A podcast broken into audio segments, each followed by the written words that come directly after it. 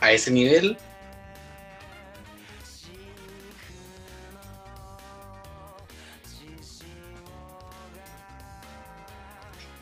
Es que el de Yorno ya como que quedó como tipo clásico.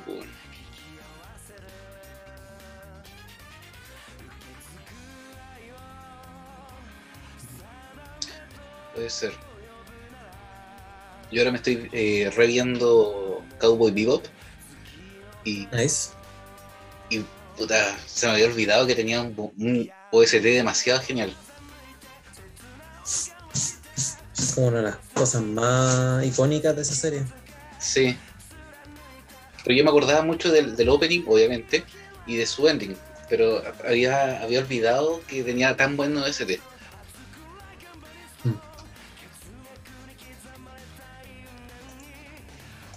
Oigan, el programa anterior duró menos de media hora. No.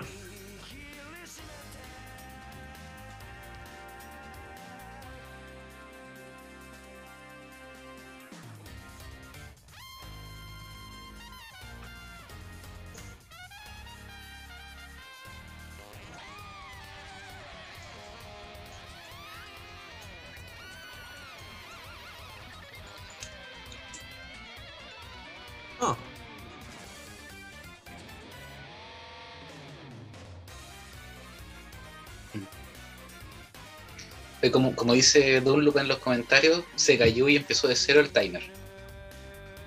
Entonces llevábamos como una hora y tanto, y de un momento a otro se cayó, pero, pero no fue como una caída, una caída gigante, sino que fue como una caída de segundos y volvió al tiro. ya. Ah. Bueno. Pero sí, lle- llevábamos harto tiempo ahí JP en, en transmisión.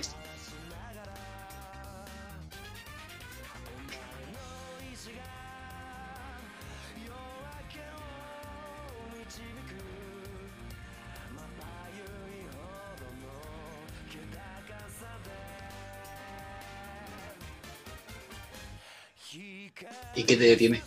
No tener Halo.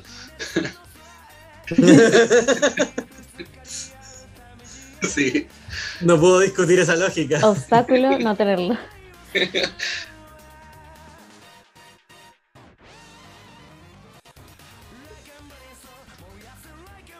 Pero, puta, todavía no está. No, JP, tú no, no sabes si se ya se filtró la lista de juegos del mes en PlayStation. No tengo idea. Porque últimamente están tirando juegos así también por, por los juegos gratis. Para la gente que tiene la Plus, están tirando juegos buenos.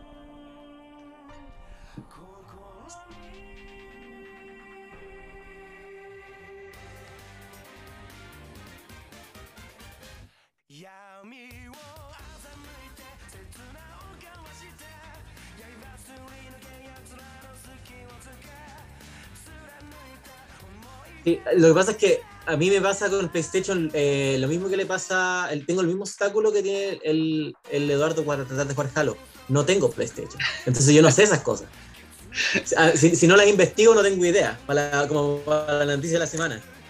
No, preguntaba por si habías sabido algo dentro de tu, tu mundo de contactos o investigativo. Ah, desafortunadamente no, Mi- mis investigaciones de esta semana no me llevaron para, allá. Pero para otros lados, otras noticias distintas. Que igual esta semana ha sido una buena semana para noticias, pero no he sabido nada de eso, lamentablemente.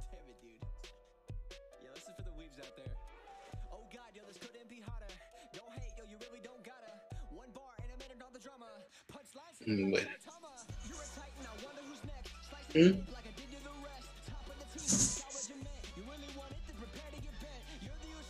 Y que por ejemplo para los de Plus viene gratis.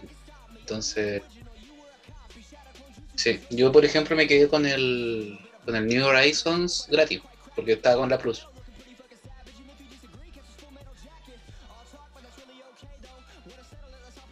Yo me acuerdo que te avisé, de ahí a que lo hayas hecho, ya wea tuya.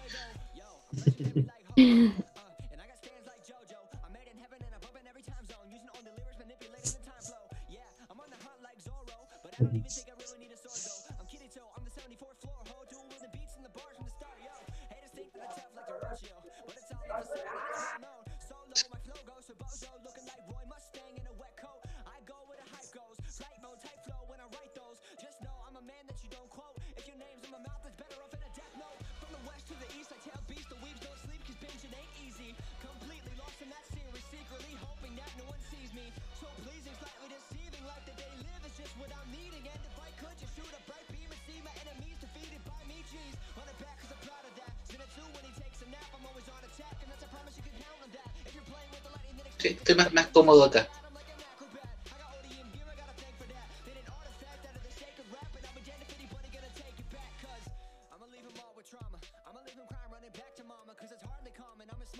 No, de hecho, estoy con una polera de, de, de All Might. Ahora sí, Juaco, perdón. Muy poco psicólogo. Ah, pero el chalequito. el chalequito no vale. po. No, es que Chalequito tienes que considerar que está bien que no esté como en modo psicólogo, pero también soy señor, pues bueno, no, me puedo estar enfermando a esta edad. Pero bueno. Pero, pero. Puta, weón. Exacto. Eh, bueno, Don Diego ahí está con su chalequito de viejito y una polera de Orumaito, pero. Ok. Hablando de Orumaito, Diego, y perdón por salirme de la perspectiva de la presentación, pero el otro día molestando con mi hermana, como también es media bien pinchotaku, junto con una del. con Anto Trainer que entrena con nosotros, que también es bien pinchotaku. Las metiste a Eh, música. Eh, nos pusimos a molestar después de entrenar y eh, como a ellos les gusta Boku no Hero, ¿cachai? Grabamos un video donde mi hermana sale gritando, pero ella no hace la voz, yo hago la voz y salgo gritando como el papá de Todoroki. ¡Choto! Ujú. Sí, Buena. debo decir de que me gustó el resultado. Nos retaron por ello, pero valió la pena. Es como el video, el TikTok donde sale el chino, cuando le preguntan así como, dime por qué eres un fan de Boku no Hero sin decirme que eres un fan de Boku no Hero. Y luego como que toma aire y se manda su grito de choto. Sí, fue exactamente eso. Solamente que yo no salí en la cámara y salió ella. De- en algún momento se lo pediré y te lo mostraré. Solo Ya. por los looks. También Súbanlo- damos la bienvenida. súbanlo- Súbanlo al, a Instagram y TikTok y todo eso. No, qué pasa. Pero aún así, también damos la bienvenida a nuestro querido Cocodriloqui, digo, a JP, nuestro querido diseñador de canal ahí que está con su Cocodriloqui de fondo. No se ve muy bien porque en Zoom de por sí se ve mal, pero, pero tiene el hociquito por ahí, por lo último. Así que bienvenido Sí, JP. por lo menos me acompaña su, su eh, maliciosa sonrisa. Eh, pero sí, gracias por tenerme aquí de nuevo. Eh, falté la semana pasada, pero aquí estoy de vuelta. Y, y nada, muy contento de estar aquí. Eh, hablando del croco, Crocoloqui eh, o Cocodriloqui, o como quieran decirle, si quieren verlo entero en su versión completa, tienen que pasar por mi Instagram, que está aquí abajito de mí. Mi nombre, mi handle está ahí y sé que siempre lo, lo menciono, pero para que lo vean entero y lo puedan compartir, está ahí. Eh, planeo tenerlo como sticker algún día, así que ya, ya lo verán más seguido. Vayan a darle cariño con likes, el guardado y, y compartiéndolo y todas esas, todas esas cosas. Haz lo tuyo. Y hoy día, bueno, nuestro plantel femenino, ¿para qué lo voy a mencionar? Eh, está un poquito desaparecido. Eh, solamente tengo noticias de una. eh, Gasparín quiere volver. eh, excepto hoy día. Excepto hoy día, porque hoy día Gasparín está de carrete, así que hoy día no, no, no podía venir. Bienvenido Ajax, un gusto. Otra, otra vez de nuevo acá presente el cabezón. Así que, muy bien. Pero para reemplazar nuestro plantel femenino tenemos a nuestra querida invitada del día de hoy día, que es nuestra querida Andrea, una psicóloga también, parte del clan de gente loca de psicología, pero sí, de la ULS específicamente. Eh, tierra de la innombrable, de Voldemort, eh, de varios lados, varios profesores innombrables. De Madame Lestrange. También. Parecía, parecía bastante Madame Lestrange. No, no era Lestrange, Sí. era la. Ay, el apellido de ella era. Ambridge. No. Sí, La que, así aparece- que- la, que, la- la que aplica esa tortura. Había que escribir y después salía la, la escritura en la mano. Se Ella- parecía bastante. Sí, puta, sí, bueno. Así que también es gamer. eh, tiene una comunidad en Steam ahí en su link de Instagram también. Y su Instagram también está bajito de ella. Así que por si quieren también darle una visita por ahí. Así que bienvenida Hola. Andrea. Un gusto estar con que tener que estés con nosotros. Igual, gracias por invitarme, Edu. No, pero obvio, tiene, tenía que estar acá si sabías del tema y es un tema tingente para conversar. Así que Claro que sí. Claro que yes. nosotros me acordé del tren. Ay, ahora no me saco de la cabeza la, la- la musiquita. Ya. Eh, Imagínate la Andrea haciendo el tren. Eh, es que sabes que no me, no me estoy imaginando a la Andrea. No sé por qué tengo la imagen. Es que estoy pegado con el tren del gordito bailando en cerros, así como el taratatán. Me imaginé lo mismo, el gordito, pero con la música de Yes, Yes, Yes, claro que Yes. Ya. Una Con, con imagen. el- con- con un dron eh, rodeándolo y todo. Sí, y lo peor es que el sensor Spider-Man refuerza más aún como la imagen de, de este dron dando vuelta. Pero detalles. Cosas que a veces pasan con el azúcar. Eh, bueno, dentro de todo, ya le explicamos un poquito a la Andrea cómo era, pero nosotros tenemos como básicamente dos secciones durante el programa, que ella también la cacha porque igual nos ha visto en alguno que otro. Lo que hacemos es primero presentamos un poco las noticias que nos parecieron más relevantes y hoy día no lo voy a dejar al azar, creo que ya tengo una pseudo estructura de lo que quiero que, quiero que hablen. Así que hoy día don Diego nos va a presentar la noticia que nos trajo él primero. Así que Diego te tira Ya. a ti ahí a los leones primero. Sí, no, no sería la, la primera vez. Ajá. Eh, ya, a ver, mi, mi noticia, así como bien al hueso, tiene que ver con Marvel y eh, lo que sucedió con todo el tema de eh, la demanda que le puso Scarlett Johansson a Disney. Eh, bueno, hace una semana atrás supimos de que Scarlett eh, se enojó porque lanzaron Black Widow en la plataforma y eso hizo que ella demandara a la, a la empresa del ratón. eh, porque se supone que en el contrato eh, decía de que las ganancias iban a ser desde el estreno. Entonces, Claro. como el hecho de que se hizo un estreno en vía plataforma, sus ganancias iban a ser menos. Eh, puta, ¿para qué estamos con cosas? Unas ganancias millonarias, pero aún así eh, ella iba a eh, tener una, una baja sustancial en, en- en su, en su sueldo, por así decirlo. Claro. Eh, a eso después se le sumó Emma, Emma Stone diciendo así como ya yo también no quiero que eh, quiero también ten- tengo la idea de demandar a, a Disney porque hicieron lo mismo conmigo pero al final no se sumó a la demanda eh, como que Disney la, la pudo agachar un poquito porque se viene Cruella 2 entonces como ya no hay Claro. ningún proyecto para Scarlett eh, Mm. a Disney le, le convenía trabajar con- contra Scarlett nomás y no contra todas actrices Claro. era como mucho más aplicable un, un acuerdo con Emma que con Scarlett Johansson. El, bueno, eso a nivel de contexto. eh, pero ¿qué es lo que, eh, lo que pasó? contexto. eh, ¿Qué es lo que pasó actualmente? Es que Kevin Feige, que Ujú. ustedes lo pueden ir viendo en el reel de, de imágenes, que es el, por así decirlo, el mandamás de todo lo que tiene que ver con Marvel Studios, ya el MCU de hecho, eh, él también eh, est- está como, estuvo eh, a favor de que Scarlett Johansson igual hiciera, hiciera presente su malestar, ¿ya? Más que nada porque él no estaba de acuerdo con que Disney tirara la película en la plataforma. Ya. Eh, no tanto por el hecho de que eh, iba a tener menor eh, ganancia a nivel a nivel de película o de box mundial, sino que para todo lo que ellos están trabajando como a nivel macro en, en- en el MCU, encontraba que tirar una película ya de la categoría en donde la protagonista era una mujer y particularmente era Black Widow, que era una de las, de las seis originales, eh, él pensaba que eh, una película así debería haberse estrenado directamente en cine, no en la plataforma porque en la plataforma están tratando de hacer como un tipo de línea paralela con series y no con películas. ¿Ya?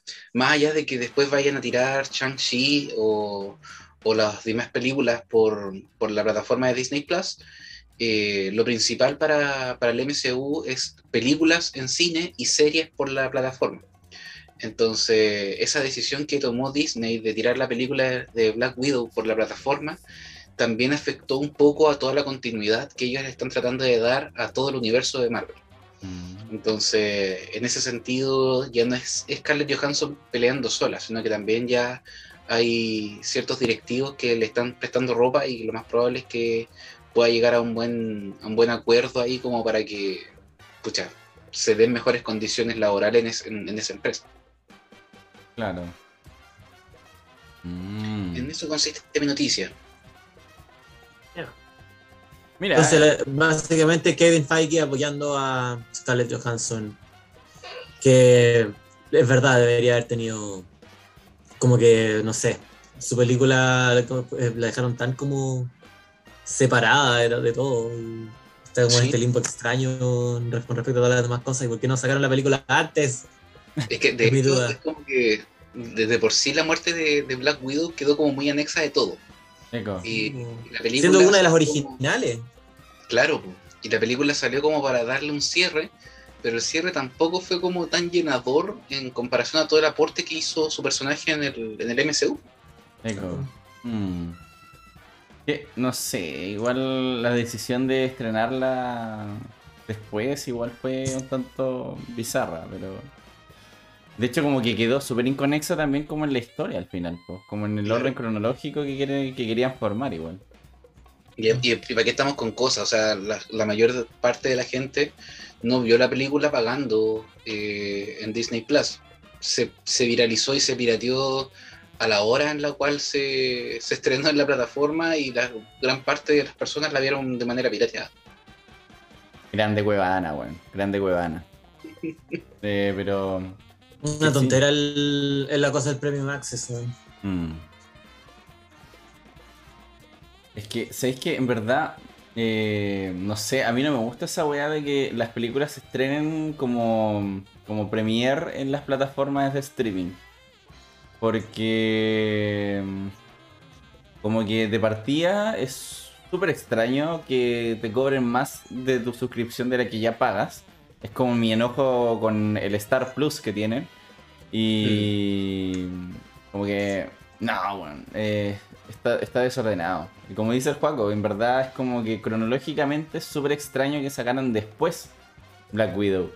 Entonces como que, mm, no sé, como que es bueno que le den un trasfondo al personaje, sí, porque al final en el MCU nació como secundario y después ganó protagonismo, pero como que lo hubieran sacado mucho, mucho antes, hubiera sido mejor, no sé. Sí. Hubiera tenido un mayor impacto. Mm, Eh, no sé, siempre se dejó tan de lado a la, a la Nat. Sí. Y de hecho, pucha, eh, Hawkeye va a tener su propia serie. eh, es como, puta, de los personajes que tuvieron un mayor impacto entre los seis principales, por así decirlo, Hawkeye era el que tenía menos impacto. O sea, claro, él le dio el, el discurso motivador a, a Wanda en, en Era de Ultron. Mm, eh, pero, pucha, ¿quién fue la que reclutó a Hulk, por ejemplo, en Avengers? Black Widow.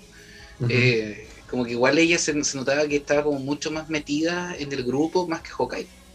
Y Hawkeye tiene una serie. Amiguito, no me trate mal a Hawkeye, que con, con un quiver, de, un Hawkeye, quiver de solo que- 25 flechas, weón, hizo magia. Con 25 flechas mató 25 alienígenas. Pero eran 25 alienígenas menos, po. eh, Sí, puta, sí, no puedo es- ir contra esa lógica. En sí, eh, bueno, es muy extraño en verdad el tema de Black Widow, pero yo encuentro que Disney jugó súper bien como con separar eh, esta demanda de Emma Stone, que, que Emma se sumara a la demanda de... de... Ay, se me fue, de Scarlett Johansson. Porque al final, en verdad, iban a perder si estaban juntos, pues. Entonces, fue un poco inteligente, pero también con. Es una lástima lo que pasa con.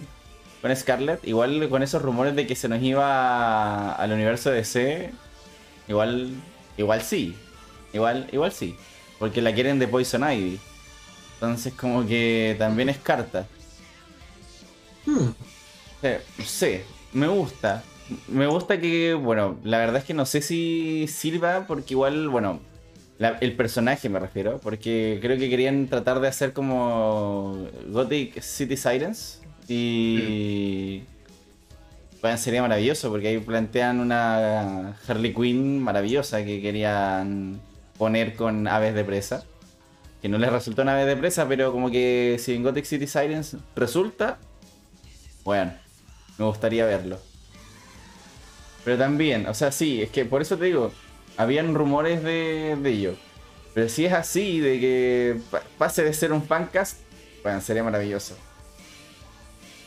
Eh, es que sabes que todavía no había nada confirmado, Juaco. Por eso como que quedó ahí. Pero no sé, igual no estaría mal de Poison Ivy y que la historia debería ser bacana. Es que igual, de hecho, como que tampoco está muy confirmado casi nada en DC. Estamos con cosas. También. O sea, con suerte, de hecho, con, el, con el hecho de, de que se meta el Batman de Pattinson, ya de ahí te agrega, por ejemplo, una, una gatúbela que antes no, ten- no se tenía idea de que iba a tener también un, un- un puesto en, en todo lo de DC. Claro. Eh, entonces, puta, como que no hay, no hay nada, no hay- hay- de verdad hay una incertidumbre gigante en DC. Con suerte se sabe de que todavía van a mantener a Amber Heard en Aquaman 2. Ah, pucha, sí, pero me- entre que me molesta que la mantengan, pero también me agrada. Así que no, no sé, no sé. No, no puedo ser objetivo en, ese, en esa situación. Pero sí, la verdad es que igual es complicado en los dos universos. En el caso de, de DC está muy incierto todo. Aparte que también el, en cuanto a las series de DC han ido decayendo en cuanto a calidad conforme sacan más temporadas. No, no me han gustado mucho, sobre todo de Flash. Yo hace rato ya la dejé de seguir por lo mismo, porque ya me aburrí como del constante... Como básicamente el plot que ponen es casi el mismo en todas las temporadas con ligeros cambios. Entonces... Es como el mismo plot, distinto villano nomás. Sí, entonces como que cayeron un poco en el mismo juego que pasaba con Arrow y no, no, no, no me gusta. Pero bueno, hay que ver qué onda. Oh, Doom Patrol, viejo, sé que Doom Patrol juego es buenísima, weón. Me gustó, me gustó cómo lo plantearon. Sí. Mm, no sé si la mejor serie de DC, a mí me gustó bastante Swamp Thing, Juaco, así que... Juaco, Juaco es súper fan de, ¿De, de DC? ¿Eh? De Doom de Patrol. Doom Patrol. Ah, de Doom Patrol. A mí me gustó Something igual, así que no sé. Ah, Brenda Fraser. Puta sí. Pero como te digo, a mí igual me gustó Something. Como que dentro del universo de DC, por lo menos. Como que. Y ah, es como la que primero se fue. Con Puta. suerte pasó la temporada. Puta sí. Eh, puta sí, es que como la cancelaron, claro. Entonces, por ejemplo, Batwoman a mí no me gustó mucho. A mí de verdad no me gustó. Mm, No sé por qué. Pero no me gustó. Eh, The Flash me gustaba las primeras temporadas y ya después como que... ugh, no. La veía por compromiso, weón. Y porque hacían estos eventos entre todos y era. Mm. Eh, puta, Arrow nunca me llamó la atención, la verdad es que la dejé de ver en la primera temporada. Supergirl la veía, pero por Supergirl, no por. No porque el plot fuera así como gran bacán. Eh, ah, sí, tampoco. Ah, no he visto esa. No he visto Superman y Lois, sí. Sí, no, no, no la he visto, tenéis razón. Pero bueno, es interesante la noticia de Don Diego porque igual plantea posibles cambios ahí en el MCU que puede ser importante. Especialmente con una actriz que representó a, al Nati. Nati Romanoff es eh, un elemento importante en su momento y quizás como lo van a plantear en la continuidad. Oye, bienvenido Player, Player Angels CHL. Estamos hablando un poquito de las noticias de la semana que nos parecieron relevantes. Y ahora viene nuestro don JP. JP, quiero que tú digas un poquito de tu noticia. Bueno, eh, está bien. Solamente quiero un poquito agregar a lo que a lo que estaban habla- hablando de antes, que estoy muy metido con el MCU y estoy voy a tratar de sacar más dibujos. Estoy muy metido con el MCU ahora con Disney Plus. Estoy tengo puras ganas de seguir viendo todas las cosas que están sacando y, y por eso hice el, el Loki Cocodrilo y, y quiero hacer un no sé más dibujos so- sobre cosas del MCU, así que porque estoy muy emocionado y muy hype. Pero eso, em, mi noticia no tiene que, tiene que ver em, más con el tema de videojuegos, em, como siempre. Em, un poco, no tanto relacionado al tema de la semana, sino que va por otro lado. Eh, Va por el lado de los, eh, de los ratings de, de videojuegos, específicamente el, el, que, el que hace PEGI, que es la Mm. Asociación Europea de Ratings de Videojuegos, si no me equivoco. Y eh, con ratings me refiero a, a las categorías que, con las que los lanzan eh, para indicar para qué grupo etario son eh, cada videojuego. Ahora, eh, la noticia que va dando vuelta últimamente esta semana es que es la definición de Peggy de cómo se debería tocar el tema de eh, los juegos de azar en videojuegos. ¿ya? Eh, últimamente su definición de juegos de azar ha generado muchos debates eh, y muchas dudas en cuanto a si, si la legitimidad de lo que están diciendo, eh, o sea, es, la, su legitimidad de lo que, lo que están diciendo en Peggy se está poniendo en duda, es lo que estoy tratando de decir. Porque eh, según Peggy, eh, cualquier eh, imágenes o mecánicas de un juego que evoquen eh, juegos de azar específicamente y literalmente juegos de azar que se efectúen dentro de un casino y entiéndase o cualquier como imágenes o sonidos o loops de gameplay que evoquen cosas que se hacen en casinos deberían considerarse como em, mecánicas de juegos de azar y por lo tanto subirían el rating de PEGI a 18 más. ¿ya? Mm. Juegos para, para mínimo jugadores de 18 años. Eh, y eso genera mucho, mucho debate por el hecho de que eh, últimamente ha estado dando vuelta el tema de, de que si los loot boxes son eh, un juego de azar, que podría generar consecuencias negativas en, como en los usuarios, especialmente en usuarios que no tienen restricción de cuánto gastan, ¿cierto? Eh, eh, que pueden generar problemas económicos, problemas psicológicos, porque de, de adicción, ¿cierto? Porque los loot boxes dentro de todos sí son juegos de azar, Claro. ¿cachai? Eh, y sin embargo no son considerados eh, juegos de azar por, el, por PEGI porque eh, no son algo que se hace dentro de un casino, ¿ya? Mm. Ahora, ¿cuál es el problema con esto? Que juegos como FIFA, que Ya. tienen, eh, que tienen esta mecánica fuertemente, específic- específicamente en su modo Ultimate Team, para Claro. poder eh, pulear jugadores, para poder crear tu equipo, eh, son considerados por PEGI como PEGI 3, ¿ya? Juegos para niños. ¿ya? Eh, mientras que bajo estas mismas categorías y reglas que Peggy está poniendo, Pokémon de primera, los juegos de Pokémon de primera generación y segunda generación deberían ser considerados ju- ju- ju- juegos para mayores de 18 años. What? Porque, porque, porque según sus mismas reglas, en Pokémon tienes eh, secciones del juego en donde tienes eh, literalmente imágenes y como mecánicas de casino Ah, claro. para poder sacar puntitos, para eh, poder canjear por eh, premios dentro del Mm. juego, ¿cierto? Y esos evocan cosas que uno hace dentro de un casino real. Por lo tanto, de- deberían ser considerados eh, PEGI 18 según, según sus propias eh, reglas. Pero como los loot boxes y ese tipo de cosas no son cons- considerados, no sé, son cosas que se hacen dentro de un casino, FIFA está bien, ¿cachai? Y FIFA es el, es, eh, eh, creo, o sea, la- lo, lo ridículo de todo esto es obvio a primera vista, ¿cierto? Pokémon, que es un juego para niños, es PEGI 18 bajo, esta- esta- bajo estas reglas, pero FIFA es un juego para niños que tiene y, y tiene em, mecánicas de loot boxes que, que funcionan con plata real, ¿cierto? En Mm. Pokémon la, la- la plata que se utiliza son como puntitos dentro del juego, mientras que Claro. uno puede comprar loot boxes con plata real y han, se ha probado que han causado eh, consecuencias desastrosas económicas Tipo. para muchas personas, eh, tanto económicas como psicológicas, ¿ya? Porque es adicción real. Y eh, entonces ese es el debate que se ha generado ahora, porque ahora Pokémon es para adultos, mientras que FIFA, que, se, que maneja plata real y donde las probabilidades a todo esto de sacar un jugador han sido un jugador específico, han sido calculadas y son astronómicas, o sea, son tan, son tan bajas que tendrías que o gastar una millonada de plata para sacar un jugador que uno quisiera o jugar el modo free to play tanto tiempo que para, para cuando ya uno tenga el jugador que quiera, eh, ya han sacado dos ediciones más del mismo juego, en donde te resetean todo el progreso, obviamente. Cada vez que compras una nueva edición del, del mismo juego, que es el mismo juego todo esto.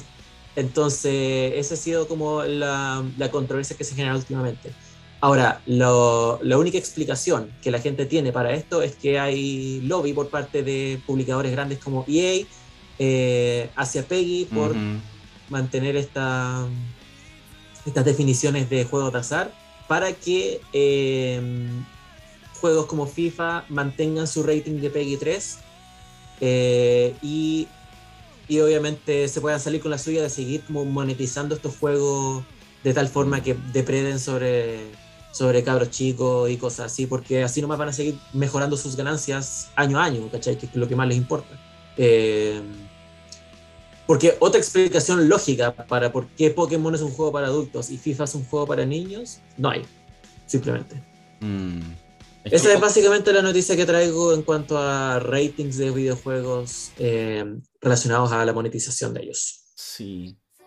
Es que igual, weón, es súper tricky la definición al final de PI, porque en verdad lo que decís tú, si bien está, eh, está explícito en Pokémon como este tema de juegos de azar, también no te induce tanto como al juego. Onda como al- a los juegos de azar, porque al final es como un minijuego que tienes dentro del, del mismo jueguito. Pero lo de las loot boxes siempre ha estado en la palestra en el último tiempo porque varios juegos han decidido tomar esta metodología de gachas al final. Mm. Como que tenemos, bueno, el FIFA como que medio mundo lo juega, sea gamer o no, los weones lo juegan igual porque es FIFA, es fútbol. Y llama más la atención, pero en verdad, por ejemplo, desde Star Wars, Overwatch, como que hay varios y ahora en el LoL también tienen como esta, desde hace un buen tiempo ya tienen como esta mecánica de los Hextech, entonces también como que te induce a comprar weitas que al final es como... Ugh, como que te hace gastar más, po. Mira, el, el hecho de que exista esta mecánica en sí no es un problema, ¿ya? La gente puede agregarle loot boxes y todo lo que Mm. quiera a, a sus juegos y ya. Es decir, el tema es, es, es que los, las leyes están desactualizadas en cuanto a lo que Sí. s- se considera o constituye un juego de azar dentro de un videojuego. Y, mm, Mm. y mientras estén correctamente delimitados como para qué público es cada juego, no debería haber problema. Pero ese es el problema, ¿cachai? Sí. Eh, ¿cómo, cómo, eh, cómo es posible que juegos que quieran que en donde el gambling o el juego de azar son una mecánica central del juego que requiera plata para jugar y que sean considerados para mayores de 3 años, eh, mientras que en donde hay juegos que sí tienen imágenes y como mecánicas de casino, pero sea una cuestión muy extra, no central al juego, eh, y donde se utilice plata no real, sino que fichitas dentro del mismo juego. Eh, ¿Cachai? Donde, donde, como, donde yo, la- la- pa- yo, en mi opinión, la ley está desactualizada. Como que. Es que de por sí, Eh, sí, pues debería no estar sé. está desactualizado en el sentido de que no, no toman muy en serio como al final el tema de las loot box. po. Y en parte, claro, es como, a ver, es como cuando la classic persona reclama de que un juego es violento y por ende tu hijo va a ser violento porque es violencia. Como que lo vas a reproducir. Como que por ahí va un poco como el argumento de que, ah, mira, en Pokémon tenemos un casino. El niño va a ver que estar en el casino tienes como recompensas y como que va a ser llamativo. Como que puede que ahí te tome el tema del, de, la, de la imagen del casino, ¿cachai?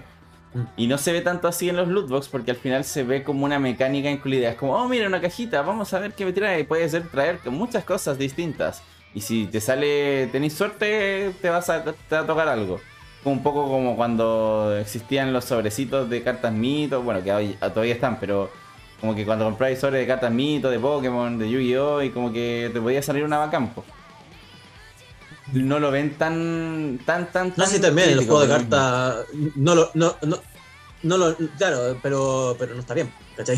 No, de hecho, que, no que está ellos bien, lo vean tan crítico es solamente una cosa, es una cosa como de conveniencia porque necesitan seguir vendiendo más, ¿cachai? Y, no te niego que los juegos de cartas sean, sean no sean así, ¿cachai? Son así y siempre lo han sido, ¿cachai? Sí, pero se ahora nos damos más cuenta de eso. Se ve como socialmente se ve más aceptable en ese sentido porque no lo ves como tan directamente en perspectiva.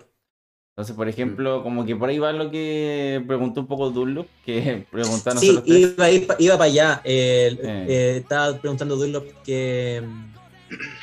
Duda para los psicólogos. Eh, mensajes subliminales dice: ¿Esto sería algo así? ¿De verdad afecta a las personas?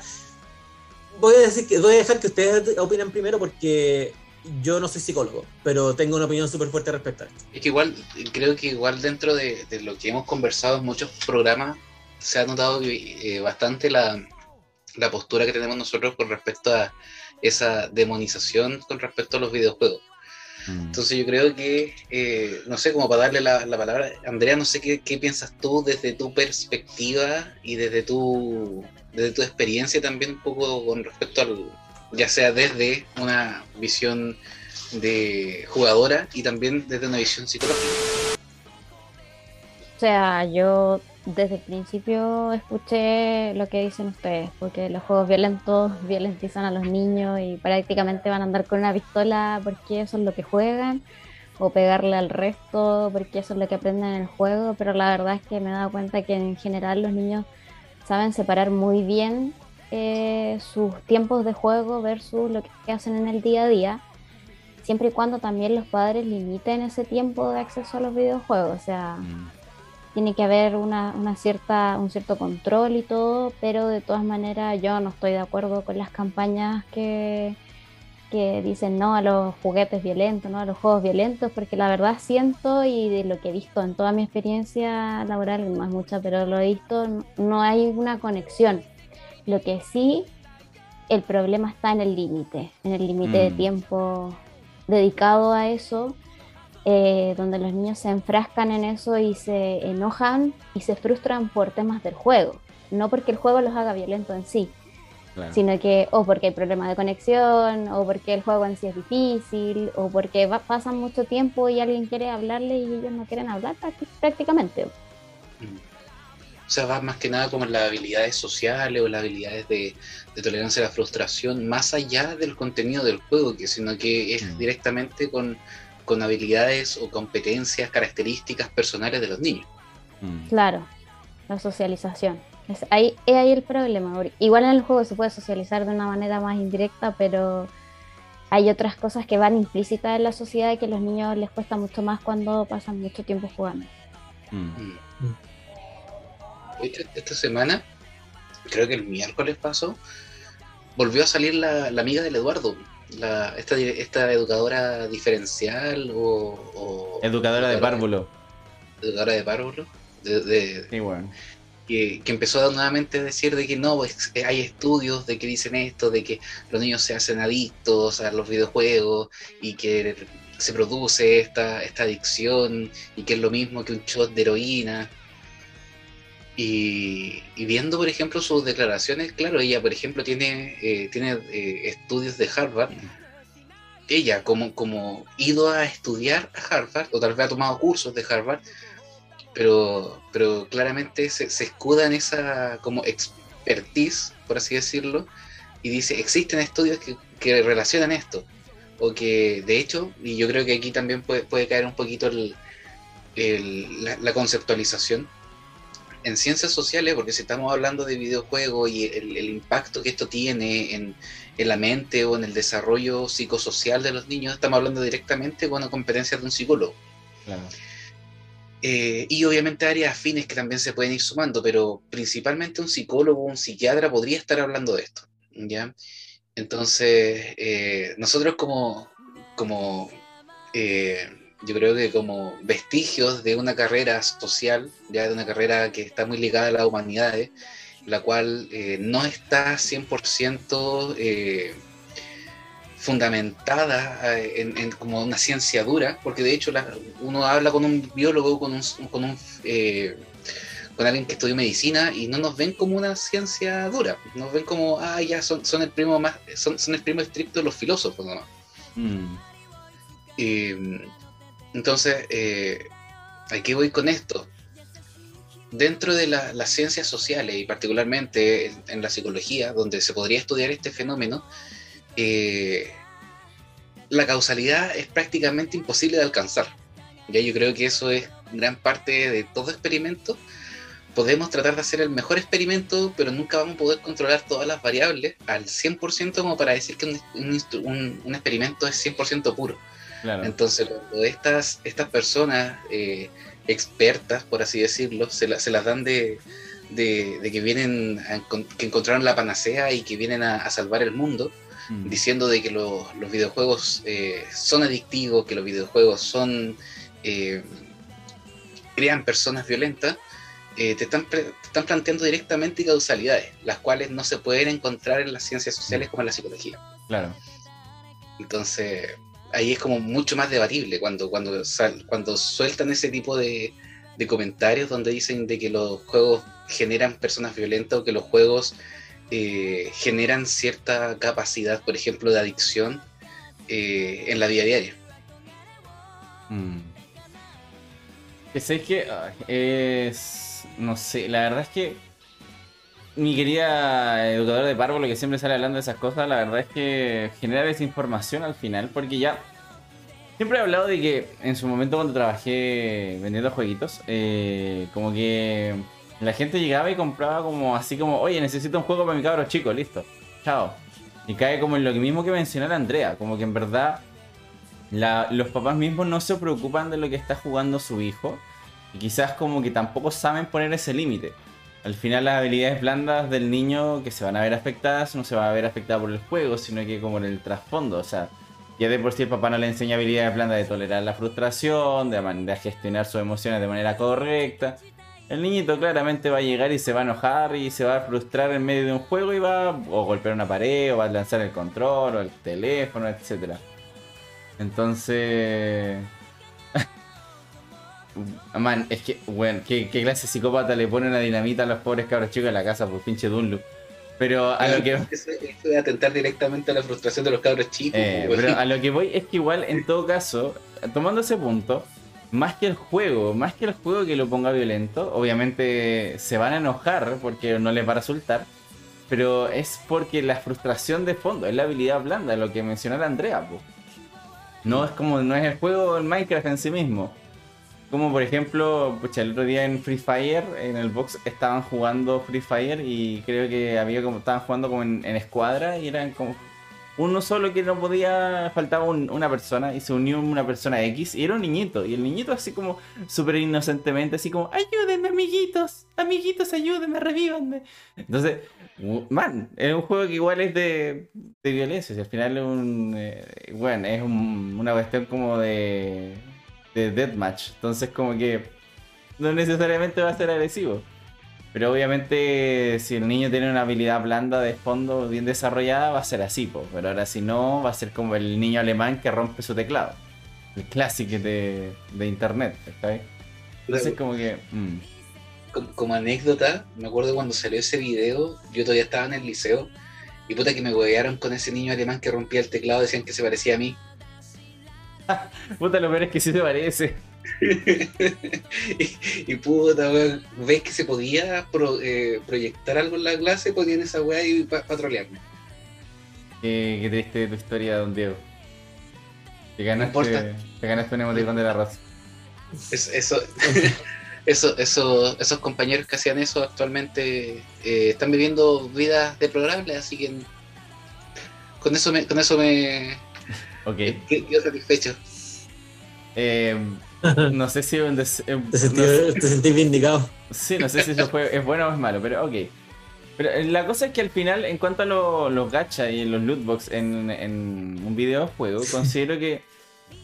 Bueno, es, es válido, sí. En algunos casos, los, los juegos que son free to play, como que le hacen que la empresa gane más dinero a que en verdad el juego sea pagado.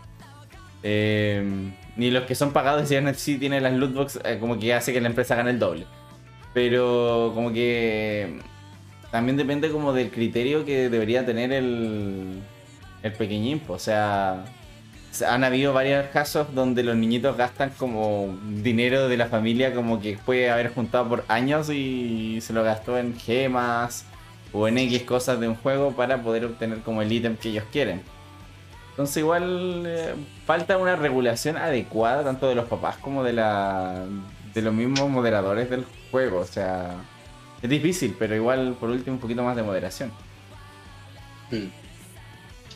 Entonces, no sé si el JP está poniendo una, que- cara es que- interesante o se había pegado, pero Apenas moderación por parte de los. No, a mí que pegado. ahora sí, estás pegado, pero se escucha tu voz. Estoy, volví. Eh... Asumamos que sí. Ah, escucha. Es que estoy. Eh, no. Eh, sí, pues. a nuestro amiguito JP le atacaron. Le atacaron los bots. no. Cocodriloqui se hizo presente ahí. Yo creo que sí.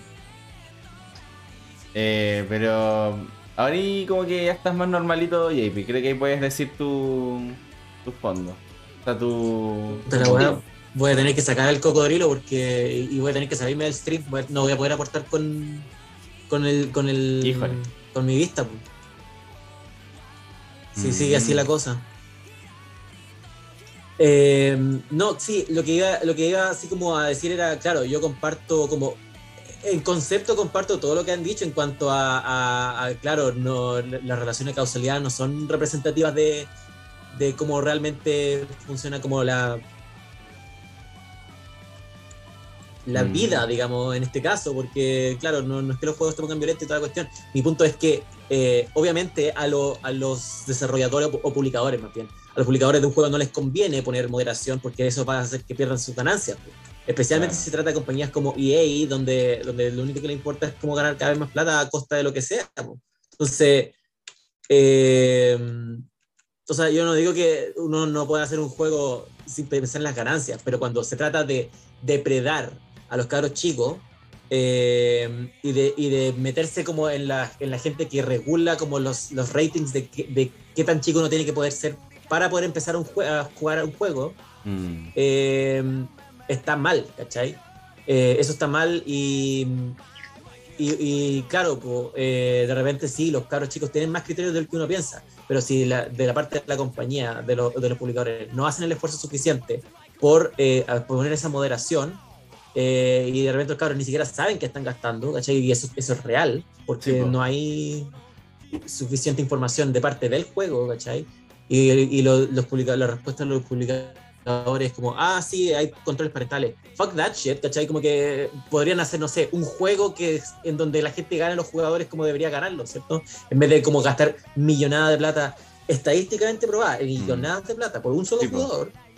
eh, que es como, ay, pero es que yo quiero al, al- al Messi o al, al Cristiano Ronaldo, no sé qué, qué jugador es popular ahora, porque soy un boomer culiado, pero pero puta, ¿cachai? Como que eh, cuando se está, cuando la mecánica del juego implica que uno gaste plata de verdad Mm. y es, y es correcto, entre comillas, que los cabros chicos jueguen esa weá, no está bien, ¿cachai? Y mientras tanto Pokémon es como, jaja, Pokémon es como para 18 más, porque, porque, no sé, cuidado, hay un casino, ¿cachai? Yo sigo diciendo, Pokémon es mayor es para mayores Todo está en 18, la regulación. porque tiene problemas con el tema de los Pokéhuevos. No se sabe de dónde vienen los Pokéhuevos y por eso no quieren dejar eso para mayores de 18 años. Sí. Eh, bueno, de hecho, ahora que habláis de Pokémon, estaba pensando en Pokémon United, weón. Creo que es uno, un peligro esa wea, weón. No lo digo porque el juego sea un peligro en cuanto a toxicidad, lo digo sin porque el tema de que tiene como tres tipos de divisas distintas de dinero en la propia aplicación, que si bien la obtienes como jugando, básicamente, pero como que tienes el dinero que compras los Pokémon, en la convocación de los Pokémon, tienes el dinero que compras el outfit de tu personaje y tienes el dinero que le compras el outfit a tu Pokémon.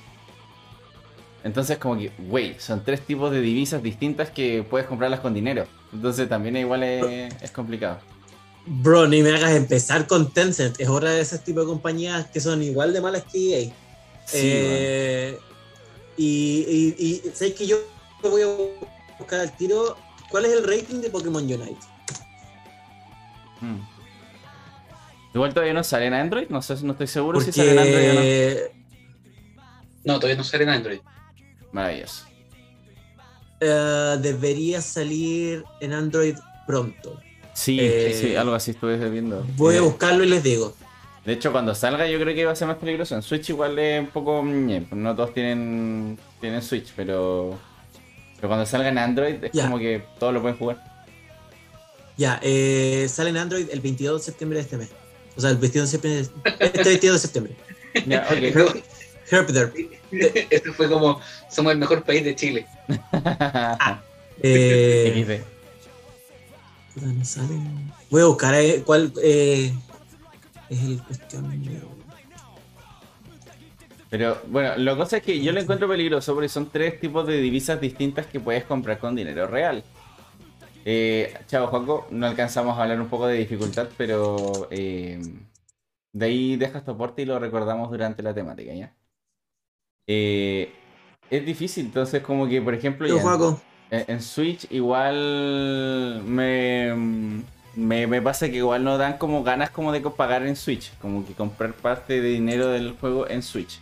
Pero cuando esté en Android igual es más fácil, pues, porque muchos papás cometen el error de tener como linkeada su tarjeta a Play Store. Entonces como que, claro, el niñito no va a saber, como dijo el JP, que está comprando y con dinero real, porque dice, ah, mira, ¿quieres comprar más dinero? O quieres comprar más gemas, es como, ya, listo. Deja de aceptar nomás, Ah. po. Y te sale la opción al tiro de que va a estar ahí linkeada la cuestión, pues no tenéis que apretar nada más, es solo aceptar y era. Entonces yo creo que por ahí va también un poco el error también de la gente con respecto a ciberseguridad también. Entonces, en casos, por ejemplo, pucha, de Pokémon que te tienta a hablar de ciertas cosas o comprar ciertas cosas, eh, está heavy, está heavy. Entonces, no sé. eh, Pokémon Unite está considerado PEGI 7.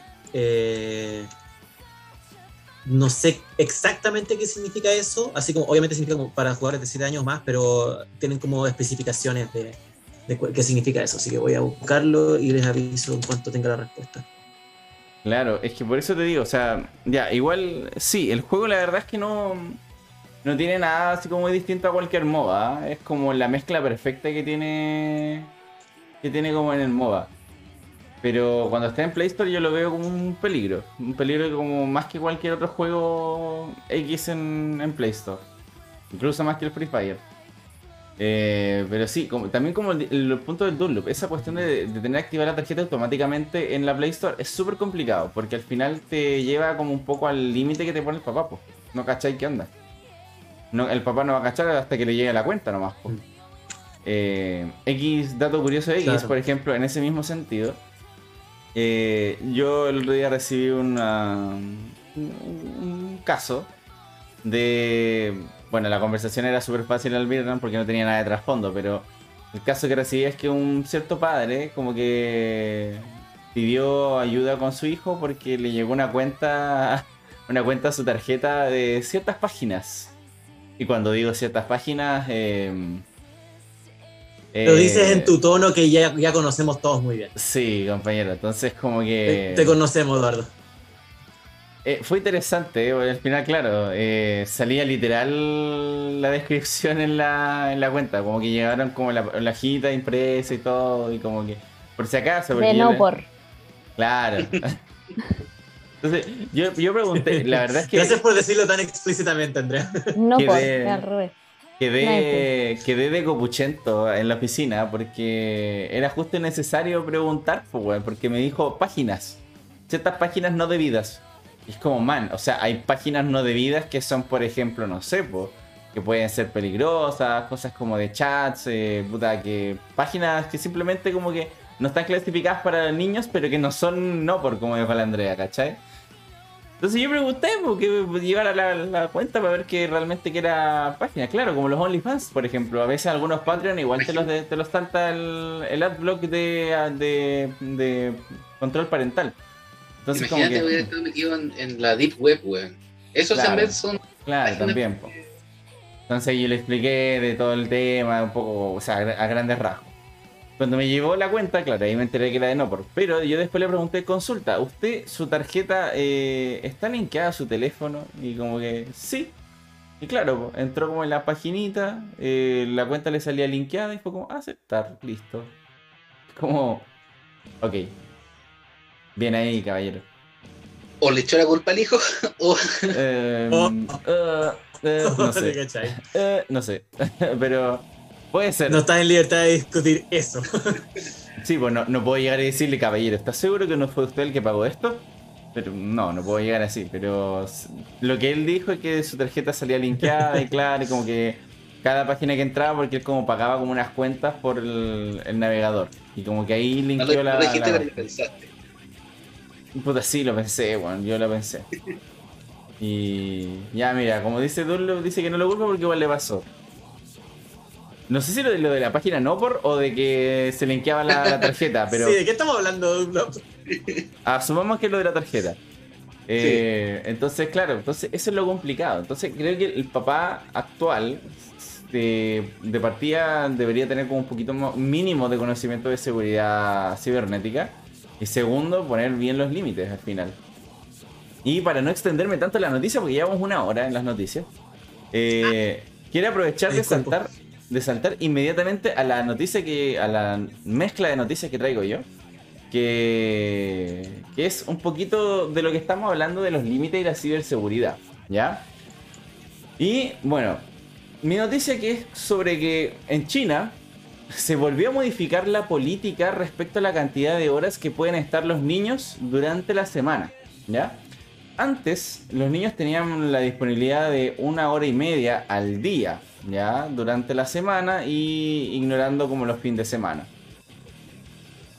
Teniendo en cuenta que los países orientales tienden a tener como un, un- una cantidad de uso de internet bastante brígido para los mayores de 18 años, a tal nivel que hay gente que se murió en puto cibercafé. Y bueno, en este caso como que lo que hicieron los gobiernos chinos prefirieron cambiarlo y ahora solamente los, puede- los niños pueden estar una hora al día.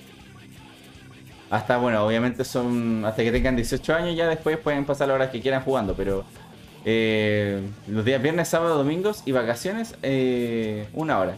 Una hora al día en esos fines de semana. Y durante la semana lo tienen estrictamente prohibido.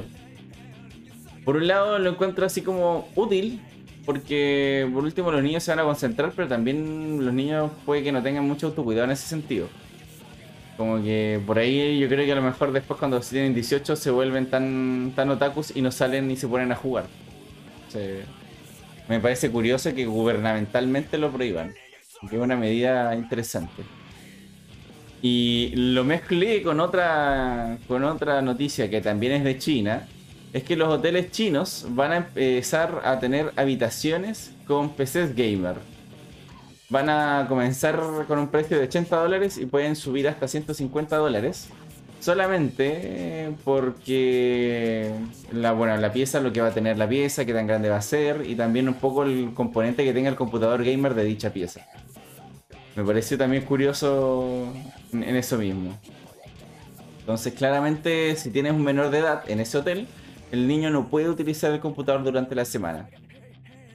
Entonces, ta- era una mezcla un poco de las noticias, me pareció completamente interesante porque de partida va mezclado con lo que sacó JP en su noticia, que fue justo, justo y atingente. Y segundo, que también no sé si tanta restricción va a servir como para que el niño no, o el adulto en un futuro mayor de 18 años, no sea tan acérrimo a jugar videojuegos. Como que no se acerque tanto al mundo de los videojuegos. Me parece curioso. Así que, no sé. Creo que apro- aproveché un poquito ahí el, el boom de la noticia de JP. Pero claro, me parece interesante porque al final lo que he visto en, en mi también poca experiencia laboral ahí en el colegio es que de partida los papás tienden a hacer medidas similares. Como que le piden al niño que estudie mínimo tres horas en la casa y de ahí puede jugar media hora. En un extremo. Y el otro extremo como que dice, no, podéis jugar eh, estudia y después jugáis lo que queráis, el tiempo que queráis. Y ahí los niños se pasan de vergas y son las 3, 4 de la mañana y están jugando. Y a mí, a mí no me mienten, porque muchos de los niños que atiendo, como obviamente en su momento tuve que agregarlos a WhatsApp por el tema de la pandemia, eh, en el número de trabajo, como que de repente entro ahí para revisar si llegó algún WhatsApp de trabajo. Y me sale así como, empiezo a revisar los contactos que tengo y es como última conexión, 4 y media de la mañana. Y es como, man, man, ni yo me duermo esa hora. Entonces como que brígido. Entonces tú le, al- en el otro día yo le preguntaba a los papás, hola, ¿cómo está? Buenos días. Eh, ¿Cómo está su hijo? ¿Se durmió, se durmió a las 10 de la noche? Y, el- y el, papá, el papá dice así como muy barsamente, sí, profe, no se preocupe. Yo me, yo me encargué de que él se durmiera a las 10 y se acostara a las 10. Y yo como, hmm, interesante. Really now. Entonces como, man, no, así no se puede. Entonces, claro, creo que los extremos llevan a cosas peores. Quizás como que si balancean bien ahí podría entenderlo más. Así como que no sé, que estudie y después tenga unas dos o una hora, dos de como de autocuidado en ese sentido. Como que no sé. Me parece curioso. Pero los chinos lo llevan a los extremos, así que pinches chinos.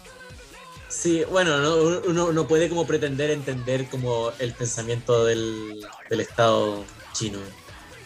Uno puede hacerle todas las críticas que quiera desde nuestro punto de vista occidental, pero bueno, así nomás funciona en ello. Así que por un momento hay que ser el, el Estado democrático de China. Mira, no estoy tan desconectado de la realidad.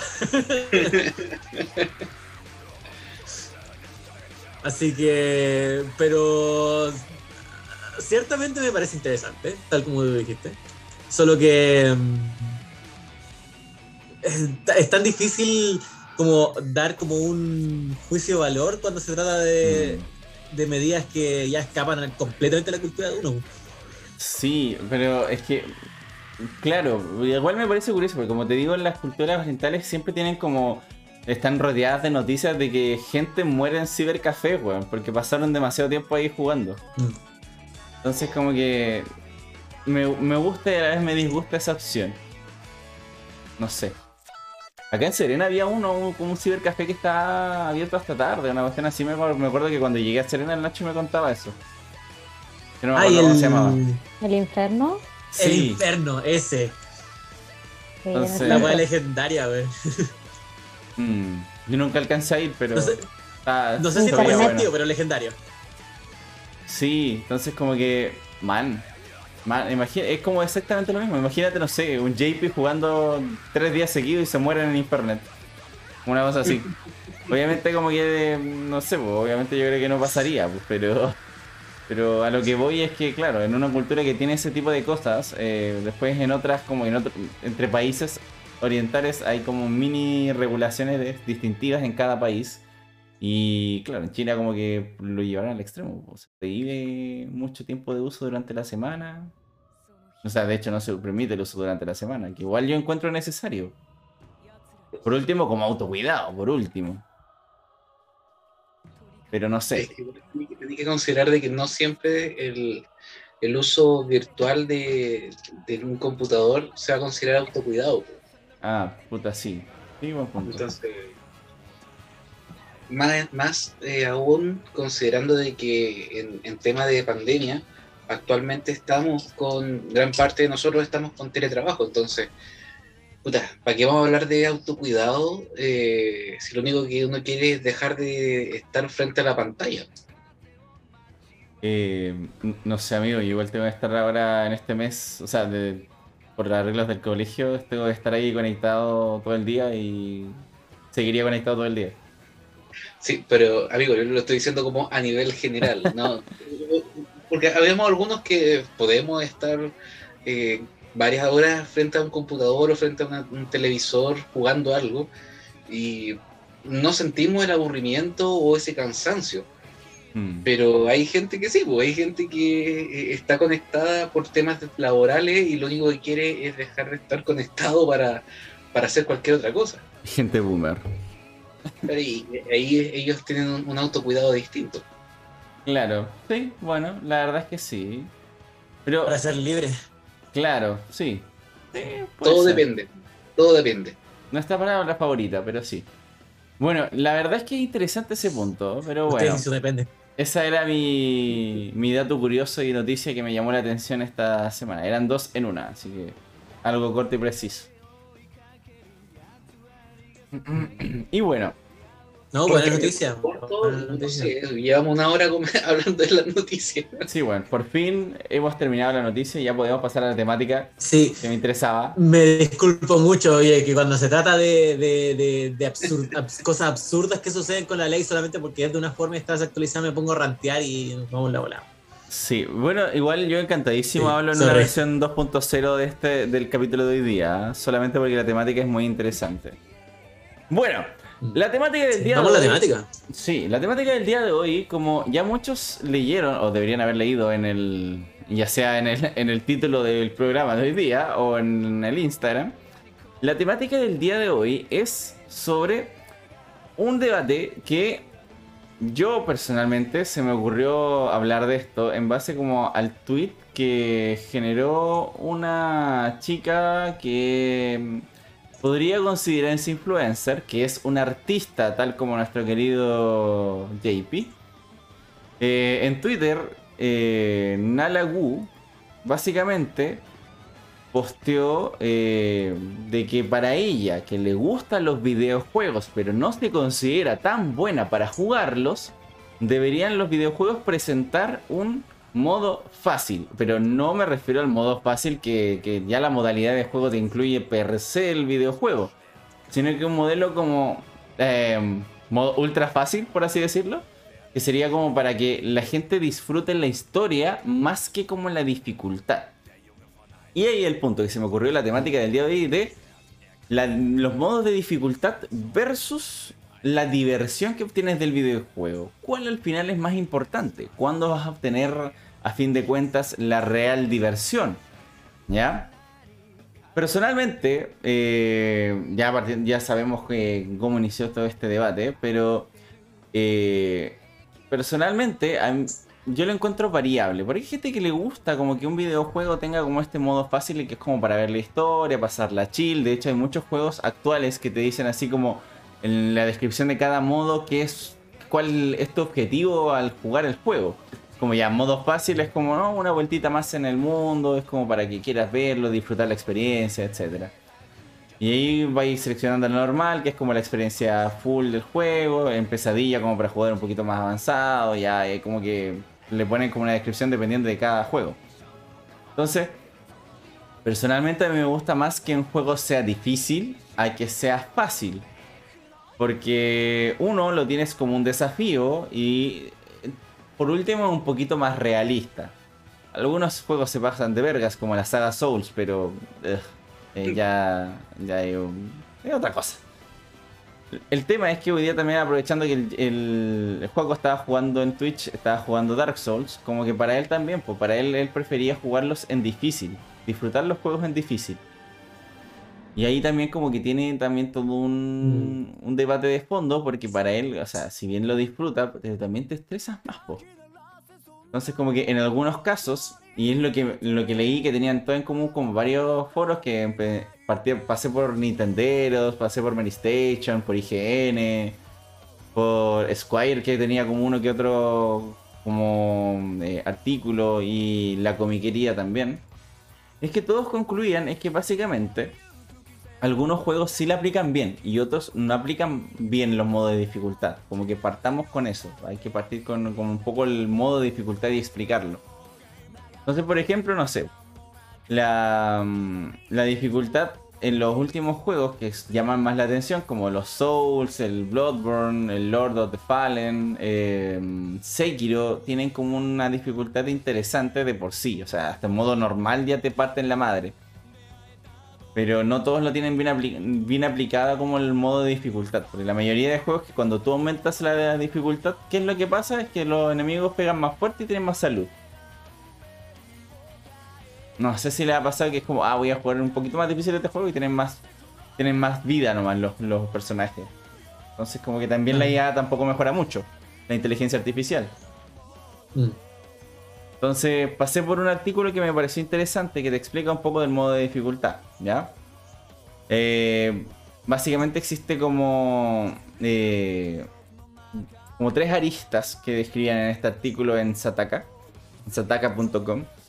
Es que existía como ya la dificultad a nivel físico, que es como las habilidades cognitivas y motoras que te, que te requieren de reflejos, de procesar información, de conexiones neuronales básicamente entre la reacción que tiene o que necesitas para poder ver en cuanto a un movimiento que sucede en el juego. Está como la característica más mental o psicológica, que es como un poco la resolución de problemas, la tolerancia a la frustración, un poco tu capacidad de, de deducción y también como ya el ámbito más emocional como pucha, la ansiedad, el miedo que puedas tener respecto a ciertas escenas, etc. Entre esas tres aristas como que plantean como una, una curva de subjetividad versus como objetividad que tiene cada dificultad. Y cada una como que iba variando. Entonces al final también como las dificultades dependían de cómo te la plantearan. Y ahí como que empiezo como a, a- a recordar ciertos juegos que estoy jugando ahora que en su momento jugué. Por ejemplo, el Ninja Gaiden, por ejemplo, me acuerdo que era un juego dificilísimo, weón. pero dificilísimo. Una representación culiada de lo que es que ser, que ser cabrón en el juego. Entonces, como que por ejemplo, no sé, ustedes, no sé qué usted qué preferirían. Por ejemplo, la Andrea, que es nuestra invitada, ¿qué preferirías tú? ¿Que un juego sea difícil o que sea fácil como disfrutar la historia? Depende. Mágica la palabra. es que la verdad Depende. me pasa, me pasa algo como diferente. Lo que pasa es que en el, eh, yo tengo un perfil de juego que son más los shooters y las veces que me he intentado meter a juegos de historia me aburren, aunque sean fáciles, aunque sean difíciles, como que ya, ¿qué tengo, ¿a quién tengo que matar? ¿Me entendí? Entonces como que estoy todo el rato enfocada, ya, pero ¿qué tengo que hacer? Y, y no, es como que los juegos de historia tú tienes que entender qué es lo que está Claro. pasando, por qué estás ahí, por qué vas allá y todo eso. Entonces, en caso de los shooters, eh, yo prefiero que sea progresivamente aprendible lo que tienes que jugar. O sea, que partan Mm. todos de cero, no sabiendo nada, y que al final las habilidades de uno, eh, a, a medida que va practicando ese juego, te permita elevar tu nivel. ¿Me entendí? Mm. Eso es lo que yo visualizo en, esto, en, este, en ese sentido. Mm, interesante, ¿eh? Mira, la Tienes verdad. un- eh, haces un punto muy bueno ahí, Sí. eh, en el sentido de que no todos los juegos eh, es necesario que tengan una historia.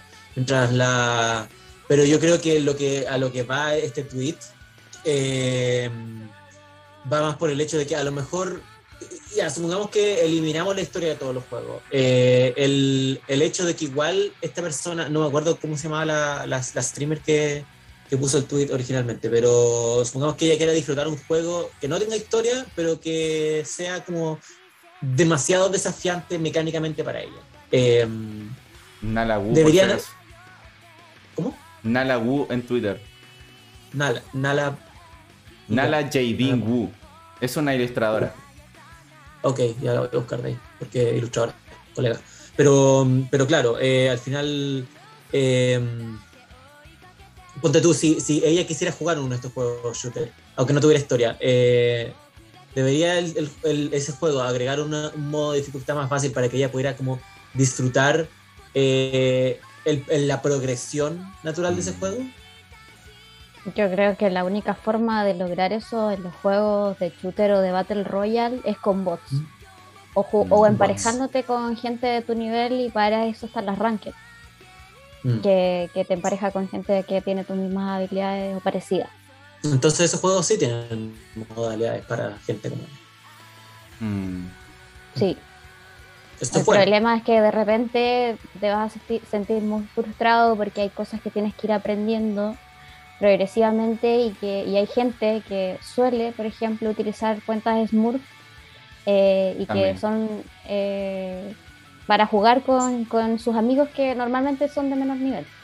Mm. Y Ya, ahí, esas cuentas malditas como de repente te metís con gente que es extremadamente mejor que tú y es como, ah, pero solo quiero divertirme. Maldito Smurf. Sí, exactamente.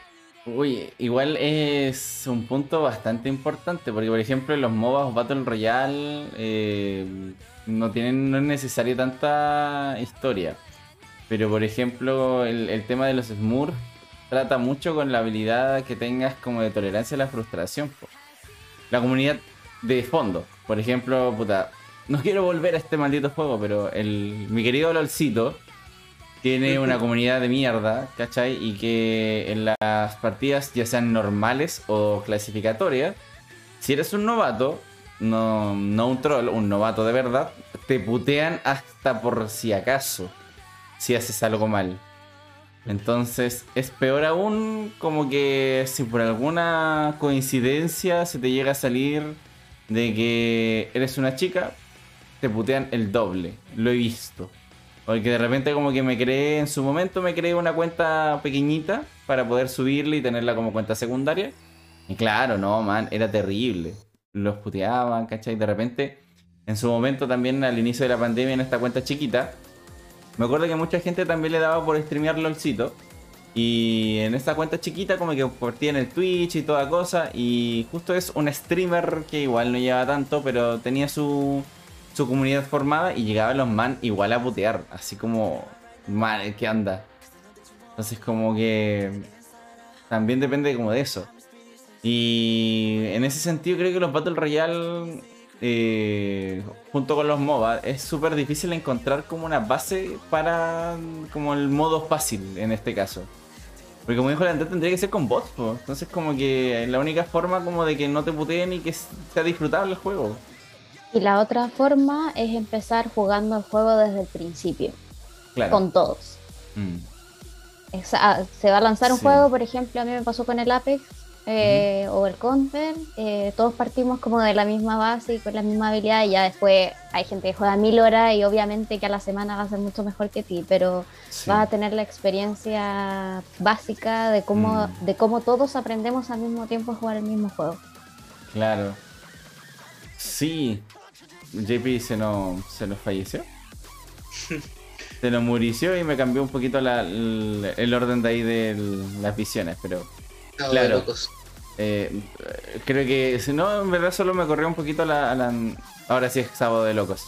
Ay, pinche JP. Bueno, eh, la verdad es que sí, po, concuerdo con lo que dice la Andrea, po, porque al final como que tendréis que empezar de cero con la... con lo que es tu... tu juego, porque entre que ves la mejoría de todos y que también como que al principio no va a haber como tanta tanto cuestionamiento si no sabes hacer algo o no puedes hacer algo en el juego. En cambio, pucha, como que juegos que ya llevan años, como el LOLcito, eh, no, amiguito, amiguito, salga de ahí. Es como la tóxica de la relación. Entonces, Estaba pensando cu- cuando, se, cuando sugeriste la, esta, mm, esta temática, ya, eh, no pude no hacer el clic en, en- de por sí, porque se supone que la temática tiene como título modo de dificultad versus diversión. claro, Y, y tuve que hacer al tiro y hice el clic con el juego de que te me, me trataba de mezclar las dos cosas al tiro, de que fue que era el, el Resident Evil 4. ya, ¿Por Ah, qué bien. mencioné Resident Evil 4? Porque o lo empezabas de una manera relativamente normal o lo empezabas difícil. Ya no había una versión fácil, por así decirlo. claro, Pero progresivamente, si tú morías mucho al inicio o cuando estabas empezando a jugar, el juego automáticamente pasaba a una modalidad un poco más fácil. O sea, en donde eh, empezaban a aparecer menos enemigos, empezaban a aparecer mayores ítems como para ir recargando armas y cosas así. Entonces, eh, la, la- pues, no sé si hablar como de inteligencia artificial del juego, Sí. pero, pero sí como la manera en que estaba programado es que eh, tratara de generarse un ambiente para que la persona disfrutara mm, en base al modo de dificultad relativamente eh, relativamente mejorado para el, para el, para el goce del jugador ¿ya? y después pas- pasaba lo, lo contrario o sea a medida que claro se, se bajaba como automáticamente un poquito la, la dificultad pero a medida que iba pasando el juego y tú obviamente ibas agarrándole más el, el tema este- estabas mucho más acostumbrado a, a todo el juego en general eh, la dificultad aumentaba y de, de un momento a otro tú te das cuenta que estabas jugando el juego en modo difícil, porque el juego se- automáticamente se pasó en modo difícil. Entonces creo que ese es uno de los juegos que creo yo que ha podido tal vez como complementar amb- amb- ambas aristas, dificultad y diversión. Mira, ese, ese es un punto importantísimo al que en algún momento le iba a mencionar. Y es que hay varias formas de implementar la dificultad o los modos de dificultad. Eh, está ese donde existe como una dificultad explícita de, mostrarte así como el modo fácil, difícil, pesadilla, como le quieras llamar. Y el implícito, que es como lo que hace Resident Evil. Que la configuración y al final la codificación de este videojuego te implica como que la inteligencia artificial se vaya modificando según el desempeño del, jugador, que sea progresivo, ¿cachai? Que durante los primeros tiempos sea como que ya el jugador está empezando recién, vamos a empezar a, a que el jugador se vaya adiestrando los movimientos como lo que pasa en Ninja Gaiden. Es lo mismo, tiene como un desarrollo progresivo de la dificultad, hasta que ya si eres expedito en, en la cuestión, te, te programa como para que sea un poco más difícil, ya te persigan más, como que lo sea un desafío. Mm. Y está el otro modo donde básicamente tienes el modo clásico que te da a elegir y que la, la IA no va a ir modificándose. Y esencialmente está fácil, difícil y normal, pues. Como lo, lo clásico, que es el explícito. Es como también el- el- los modos que salen en los Call of Duty, así como recluta, sargento y Claro. después el último como veterano, así. Exacto. Mm. Entonces, Eh. Tengo, hablando en cuanto a, pucha, es que tengo mucho que decir con respecto a este tema, entonces no sé cómo dónde meterme yo eh, como en cuanto a las cosas que dicen. dale, eh, ¿Cómo vomitar todo el conocimiento? ¿Ah? ¿Cómo vomitar todo el conocimiento? Claro, porque también quiero que esté como ligado a lo que estamos hablando para que sea una conversación como natural. Eh, pero tú, tú dijiste algo así como de, mm, de mm, ciertas Mm. opciones de, eh, de dificultad según una progresión natural del juego. Claro. Estamos hablando de eso.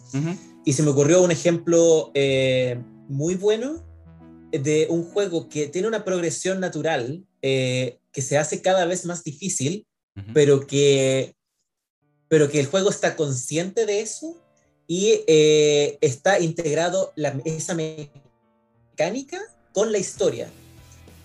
¿Ya? Ahora, antes de seguir hablando de ese tema, quiero preguntar, porque estuve viendo el Twitter de Nala Wu y no encontré el tweet en cuestión del que estaba hablando. ¿Ella se quejó de algún juego en particular que quería jugar y que no podía hacer? No. Ah, ya, pero, eh, pero, pero no, estaba hablando en general, no estaba hablando de un juego en específico. Sí, no, ninguno en específico. Y Ya. el tweet en sí mismo fue borrado por el tema de la polémica que causó. Ok, ya. Entonces, eh, el caso que propongo es el juego Celeste. ¿Quiénes de ustedes lo han jugado? Lo conozco, pero no lo he jugado. Ya, partieron a jugarlo al toque. Vayan, dense la vuelta y volvemos al podcast. No mentira.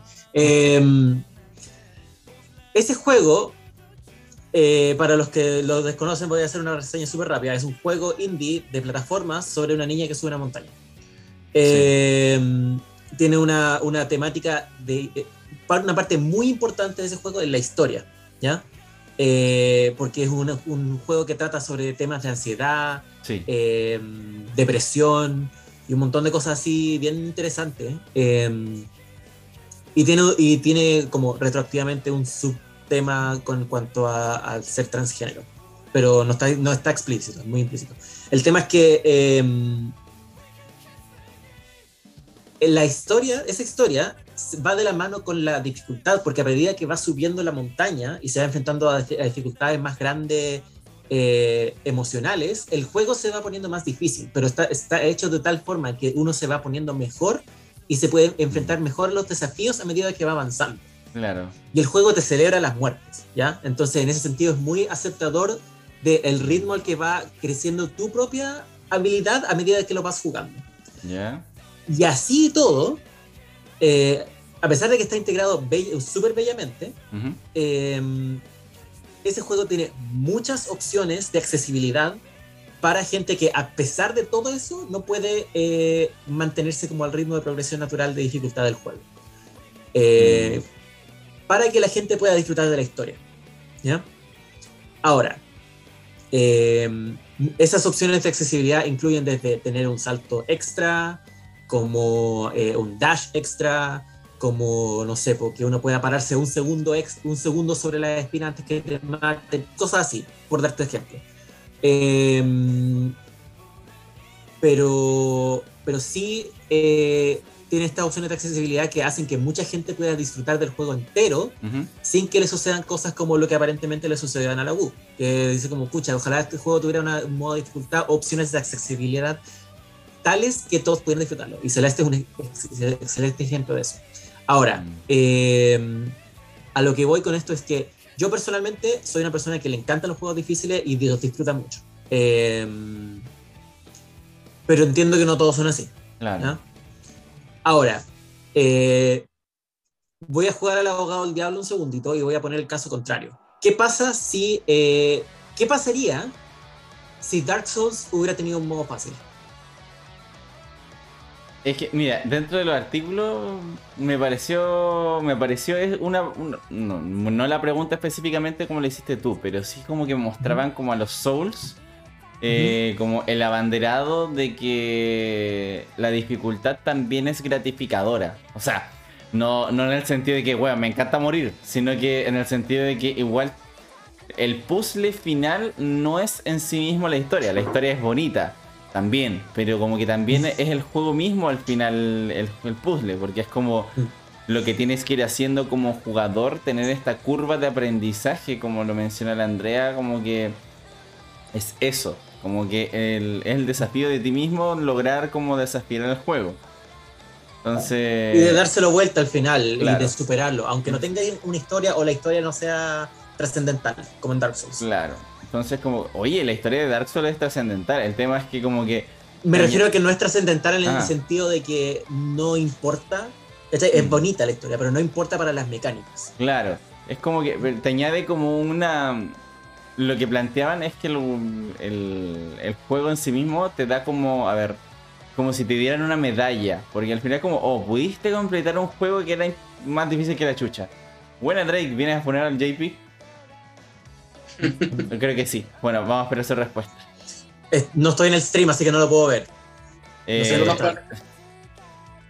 sí, Sí. venía a funarte. Exactamente. Ya, Entonces- Obvio, pues sí, ¿para qué más?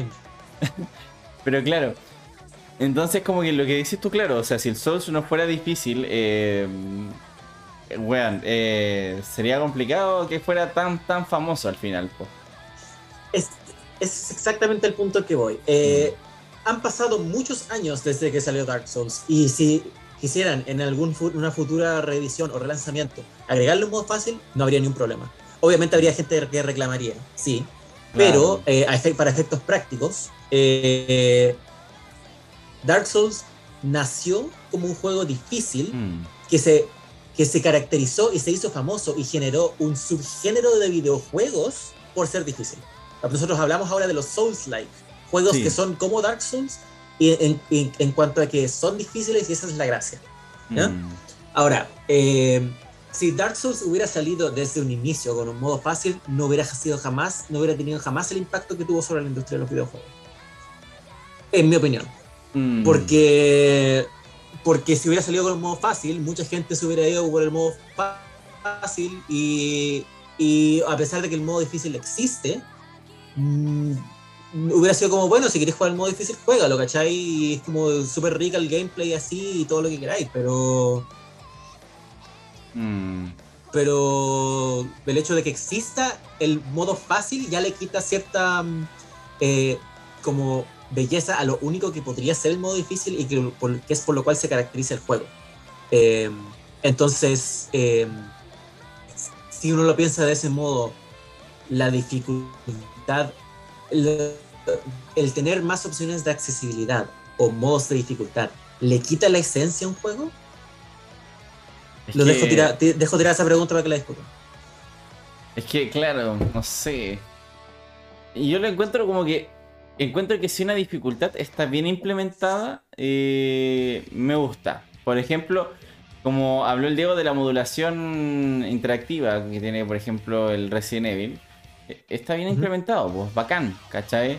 Pero la modulación que no tenga como, como un, un buen trasfondo, por ejemplo, en Lords of the Fallen, que es un Souls-like, eh, bueno, está súper desbalanceado. Como que de repente hay enemigos que están como en mejores condiciones. Eh, hay enemigos que en verdad no los puedes vencer si no tienes un arma en específico. que mm, puta, la verdad es que como que también tienen sus mañas, pero como que no, no encuentro que está mal implementado, porque al final es como añadirle más dificultad porque sí. No por un trasfondo como en como lo hace el Souls o el Bloodborne, ¿cachai? Claro, Souls y, Souls, y, eh, la saga de Souls y Bloodborne, se, su gracia es que sean difíciles, digamos, Mm. y eso los hace ricos en cuanto a gameplay y a mecánicas. Claro. Pero es distinto, es, es eso a ponerle más HP a un monstruo o das- hacer que pegue más, como inflarle los stats para que sea más difícil. a todo esto, eh, es distinto eso. Dunlop canjeó su pausa activa y Ah, bueno. A todo esto, bueno, la Andrea ya cacha que cacha la dinámica de, Twitch. Entonces nosotros tenemos la recompensa que cobró el Dunlop, que si tú quieres la haces, que es una pausa activa, o puedes hidratarte si quieres también. La verdad es que yo tengo agua, tendría que ir a buscar como un tecito. Podría aprovechar de ir a calentar agüita. No le encuentro mala idea. Mientras hago la- las, las relajaciones que canjeó Dunlop para estar eh, activo. Eh, y ya que estamos hablando de Souls, eh, hay otro juego que me recuerda, de nuevo volviendo al tema de los juegos indie, hay otro juego que me que a veces es, comparado con un Souls-like, a pesar de que es más un Metroidvania, es, es el Hollow Knight. Levanten la mano que no han jugado Hollow Knight. Sí, sí, weón. De hecho, creo que el tweet de la. Mucha gente lo describe como un Souls en 2D. Sí, creo que el de la. El de esta chica. sistema de combate. eh, el de. El de Nala Wu, creo que su tweet tenía como un parte un poquito como comentando acerca del, del Hollow Knight.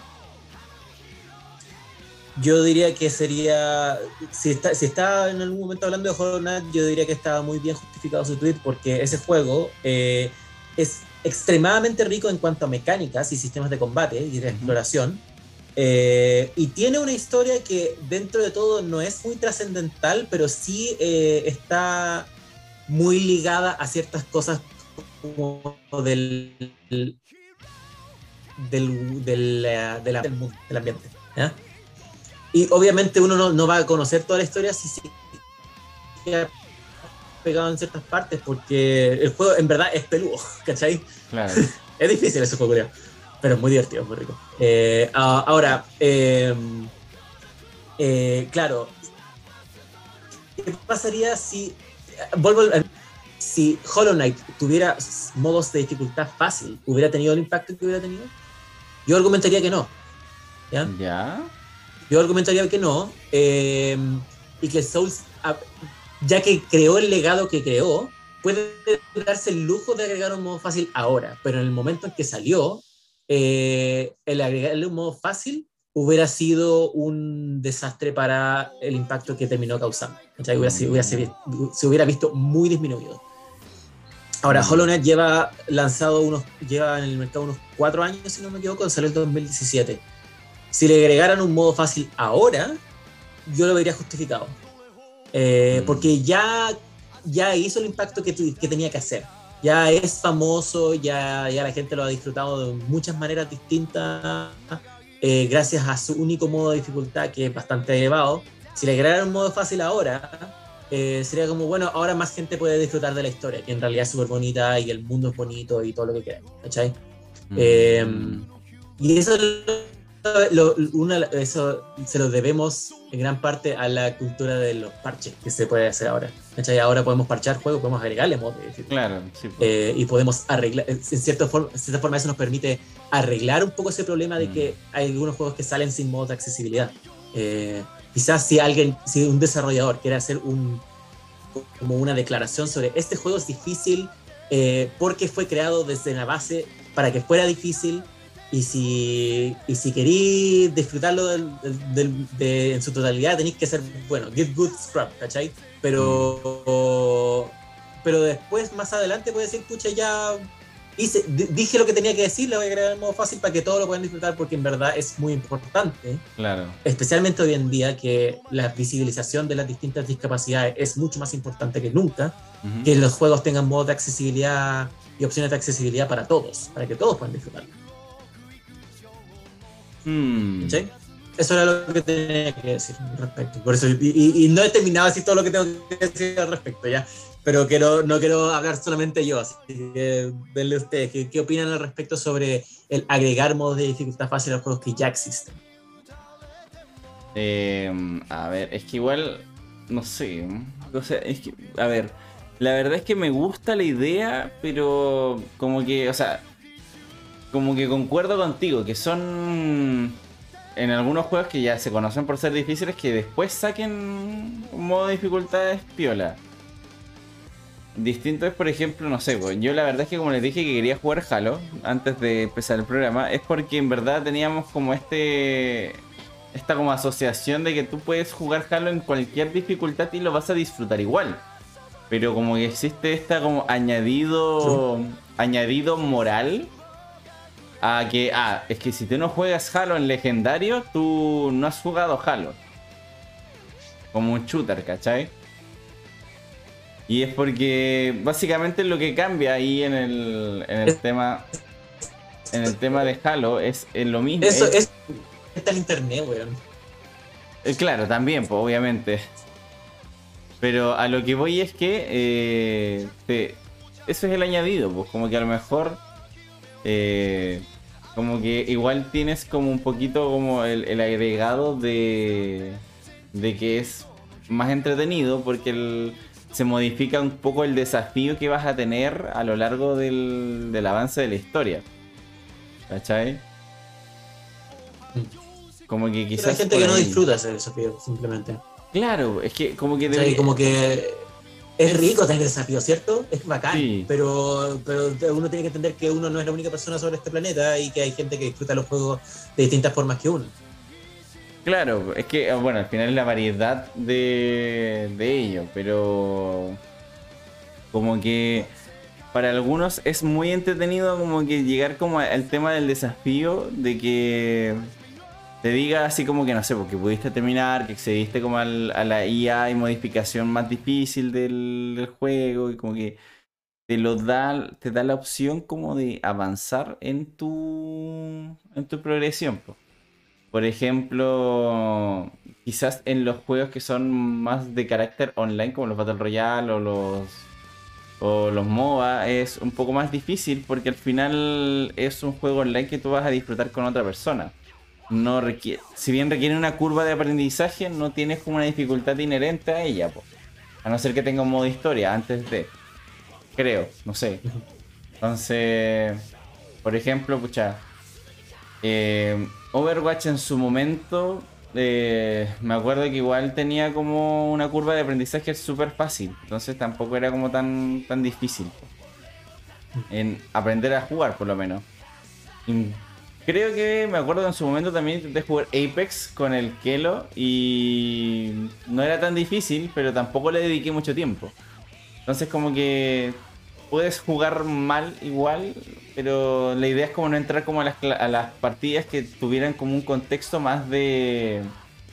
más asociado a una clasificación, como a subir tu rango. Como que ahí cambia un poco. Creo que ahí es como. Ahí tiene como su toque de como de modo de dificultad en estos juegos online. Pues. Porque yo creo, a mi parecer, el modo normal sería como el fácil. La clasificatoria sería como ya el difícil o al que todos como asocian que es un poco más complicado. Onda, porque vas a mejorar como. Tienes la curva de aprendizaje, supongo. Onda de que ahí como que puedes ir mejorando con otros, vas a ir subiendo tu rango y mientras más rango va a ser más difícil porque va a haber gente con más habilidad o más gente que juega más tiempo. claro, lo que pasa es que en, los juegos de shooter te enseñan lo básico que tiene que ver con las armas. Por ejemplo, siempre te hacen un tutorial al principio para que tú conozcas todas las armas, cómo tenés que dispararlas, para mejorar la recoil y todo. Pero todo el resto de las cosas tú las aprendes con la práctica y hay muchos aprendizajes implícitos que no están en el juego. Y que solo tú lo aprendes eh, estando con otros o mirando a otros jugar y cómo ellos llegan a, ser los mejores, por ejemplo. Y por ejemplo en el Counter tú ves a Trout, que es el mejor exponente, creo yo, del Counter, eh, desde el 1.6 incluso. Y pucha, el tipo tiene una rapidez de reacción increíble, el, el tipo sabe tomar los ángulos, el tipo sabe qué es lo que no hay que hacer y que no quedar separado en la nada, que es lo básico, por ejemplo, que, que uno parte haciendo inherentemente como de, de costumbre nomás. Mm. Pero esas cosas no te las puede enseñar el juego, pues, tú tenés que aprenderlas a medida que jugáis. Y respecto a lo que dice JP, creo que hay juegos y juegos y hay gente que, que si encuentra el juego muy difícil, probablemente el juego no es para esa persona. Y ahí muere el juego para esa persona porque eh, si no el juego pierde su gracia. Aunque tengáis muchas ganas de jugarlo, quizás el, el modo fácil va a perder todo su encanto y, y así hay como hay gente que le gusta la dificultad, hay gente que la, los dejamos botados. Yo me acuerdo cuando jugaba Play 1, eh, jugaba el juego de Spider-Man. Llegué a una parte, me quedé pegada y chao juego, no lo jugué más porque no sabía qué hacer. Después ahora hace un par de años empecé a jugar el Dying Light y también en Steam me quedé pegada y chao juego, no lo jugué más. Y así me ha pasado con varios juegos que he estado intentando y en los que sí siento que puedo avanzar, eh, continúo jugándolo. Pero te gustaría, por ejemplo, que te hubiera gustado en ese momento que el Spider-Man de Play 1 hubiera tenido un, un slider de dificultad para que pudiera pasar esa parte? Que me hubiera dado indicios quizás, pero si no, no tenía problema y jugaba otro juego nomás, pues me enfocaba, por ejemplo, en el de los Honor, de ese tiempo jugaba la demo del Monster Inc., me acuerdo, eh, jugaba la WWF, que son juegos como más para pasar el rato y intentarlo tres veces y ya si el juego no, no lo podía pasar lo dejaba nomás y no, no me causa mayor inconveniente. Y por ejemplo ahora en Steam está la posibilidad de que tú juegues eh, un tiempo y si no te gusta el juego te lo reembolsan. Claro. Exacto. Aunque tam- tam- tampoco hay que como abusar mucho de ese sistema porque de repente, porque hay desarrolladores indies que han dejado la industria porque Sí. Claro. Sí, claro, es que Es que- eso- ese mismo. Había una noticia en Tarreo igual de eso también, weón. ese sistema. Pero, pero ese es otro tema. Una buena noticia para traer esta semana, pero hay- había muchas noticias esta semana. Esta semana fue, Sí. pasó harto. Eh, claro, lo que tú dices es una buena solución. eh, es una de las tantas soluciones a el hecho de que si te encontrás con un juego que, que, que está demasiado difícil para uno, lo dejáis pasar de otra cosa. Estamos sobrados de cariño, tenemos Mm. tanta variedad de cosas para elegir hoy en día que, que se puede, ¿cachai? Eh, pero, pero hay gente que no está contenta con esa solución. No sé, yo siento que hay algunos que podrían estar como, pucha, estoy frustrado porque disfruto este juego, pero me gustaría que hubiera una opción para bajarle un poco la dificultad o para hacer ciertas partes del juego más fáciles para yo poder llegar al final, porque voy a poner el mismo caso, ¿cachai? Si alguien es re fanático de Spider-Man, pero es pésimo para los juegos, eh, y quiere pasarse ese juego porque ama Spider-Man y quiere experimentar todo lo que tiene que ofrecer, eh, si ese juego no tiene una, una forma de, de mejorar su experien la experiencia para esa persona, lata, ¿cachai? Es como, pucha, se queda fuera de eso y no sé, pues sería cool que hubiera una opción. eh, y, y por último, aunque fuera una persona, ya, por último, una persona que es mala para el juego, ya, ¿cachai? Pero, pero Pero para eso tú, ¿qué pasa con la gente gameplay. o qué po. sé yo, ¿cachai? La También, gente que quiere esa es otra opción. Pues, esa experiencia, bueno, no, no lo podrá jugar porque obviamente no le da la disfrutarlo a través de otra persona. Y ve a otra persona jugarlo y tiene una experiencia similar. Claro. Claro, Mm. esa es otra opción, exactamente. Em, iba a decir otra cosa, pero se me fue. Claro, esa también es otra opción válida, solo que sí, Mira, eso también lo que dice Drake, la verdad es que también lo leí en uno de los, en, en los foros, que es como que lo dejábamos ahí nomás como dice la, la Andrea, pero existe como actualmente también esta corriente típica de internet donde se aprecia como lo old, como que lo old era mejor, porque era más difícil lo old, pero tampoco era tan difícil al fin de cuentas, porque al final la mayoría de juegos terminaban siendo mucho más de patrones antes que ahora, entonces... tampoco Nosotros éramos más chiquititos, entonces éramos malos Mm. para jugar. Uno revisita esos juegos ahora y en realidad no son tan difíciles. Ah, yo intenté pasar el Crash, el Crash Team Racing Del Play 1, eh, porque tú te lo das vuelta y después tú puedes seguir sacando ciertas copas, ciertos diamantes. No pude. Y, y para mí el juego era muy fácil darme la vuelta ahora, pero llegar a ese nivel de juntar esa cantidad de gemas que, que consistía en batir récord. Simplemente eso tenía que ver con que tú supieras ciertos atajos que habían en el mapa o caminos escondidos, etc. Entonces, eso era simplemente dedicarte a estudiar la, el juego, a ver dónde era y antiguamente no se podía hacer eso porque perdí mucho tiempo, pero ahora en YouTube está todo. Claro, tengo mucho más acceso a la información. Gente que, que sube tutoriales para, para, pasar alguna etapa o para adquirir cierto logro. Y también estamos llenos de, de, páginas que también van detallando, por ejemplo, no sé, a mí me ha pasado ahora en el, en el Genshin que hay que seguir cierto patrón para sacar un cofre, por ejemplo. Y puta, eh, y no hay nada ahí que te diga tienes que seguir este patrón. Claro, me, busco en internet así como ya el patrón de tal parte y, aparece, porque un weón que tenía el tiempo se dio el tiempo para hacer un video con el patrón y, y al final lo, lo pude sacar el cofre que necesitaba. Entonces, ahora tenemos la, lo que antes no se tenía. Yo creo que antes no, no existía esta gente que se especializaba en, hacer algún tutorial o dejar algún video para que otras personas que están jugando algo puedan acceder a ese contenido. Mm. ¿Saben qué? El hecho de que tengamos esas cosas ahora es bacán.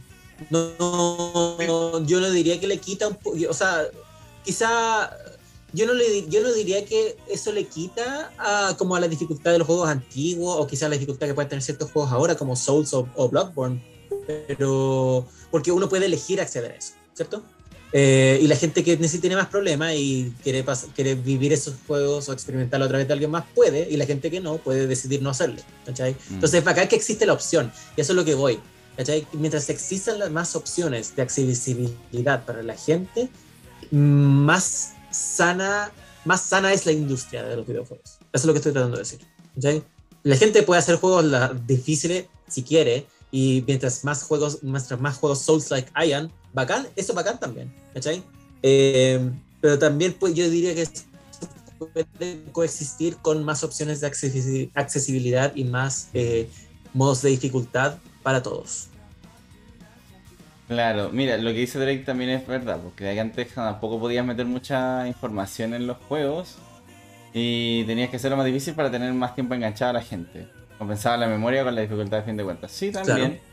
Oye, también bienvenido Scar, estamos hablando de la dificultad versus la entretención, por si acaso. Correcto. Eh, mira, la verdad es que... Eh, ya, que está el Drake en, el chat... Eh, ah, sorry, parece que está... No, dale, no, dale tú, dale tú. No, solo quería mencionar, ya que está el Drake en el chat, quiero mencionar un poco sobre la sobre algo muy genial que sucedió cuando agregaron una opción de, dificultad a Fire Emblem. Lo menciono porque yo y él somos fanáticos de Fire Emblem. Eh, que fue cuando agregaron el modo casual. Eh, ah, sí. El, el modo casual lo agregaron en Fire Emblem Awakening, que salió para DS el 2013, 2012, por ahí, 2012. Y, y, ese, ese iba a ser el último juego de la franquicia porque se estaba muriendo Fire Emblem en ese entonces. Eh, y en ese juego tiraron toda la parrilla nomás. Y aprovecharon de agregarle un modo casual en donde tus unidades después, si morían durante una misión, revivían en la misión siguiente. Fire Emblem se caracteriza por ser un juego eh, en donde la muerte permanente de tus unidades es una, es una mecánica. Si un personaje se te muere, lo pierdes para siempre. Pero agregaron este modo casual para traer más gente al, al juego, para darle esa opción de accesibilidad a la gente que encontrar que eh, era demasiado castigador que se murieran unidades permanentemente. Obviamente eso le quita un poco a la esencia del juego, porque, porque parte de la esencia, entre comillas, de Fire Emblem es que tus unidades se mueren permanentemente y es una unidad que la que igual uno tenía como una especie de, como de apego emocional y la pierdes, ¿sabes? porque tú cometiste un error. Em, y eso, entre otras cosas, salvó la franquicia. El hecho de Fire Emblem hasta el día de hoy eh, ha ayudado muchísimo a las vidas sanas de la franquicia. Eh, a pesar de que hay mucha gente, muchos detractores que encuentran que es una wea que existe ese, ese, ese modo, ¿cachai? Y como que le quita la esencia a Fire Emblem y como, ah, gente casual que, se dieron Mm. puros casuales a, a ser fanáticos de Fire Emblem ahora. Eh, yo argumentaría que ah, tienen un poquito de razón, pero, pero es mucho más importante que haya más gente que esté jugando, que haya más gente y que haya más gente que esté disfrutando. Claro. Al, final de, al final de cuentas es más importante eso, que la gente disfrute lo que está jugando y que lo disfrute a su propia manera y que hayan varias maneras de hacerlo y que el juego te lo entregue. ¿ya? De esa Mm. forma.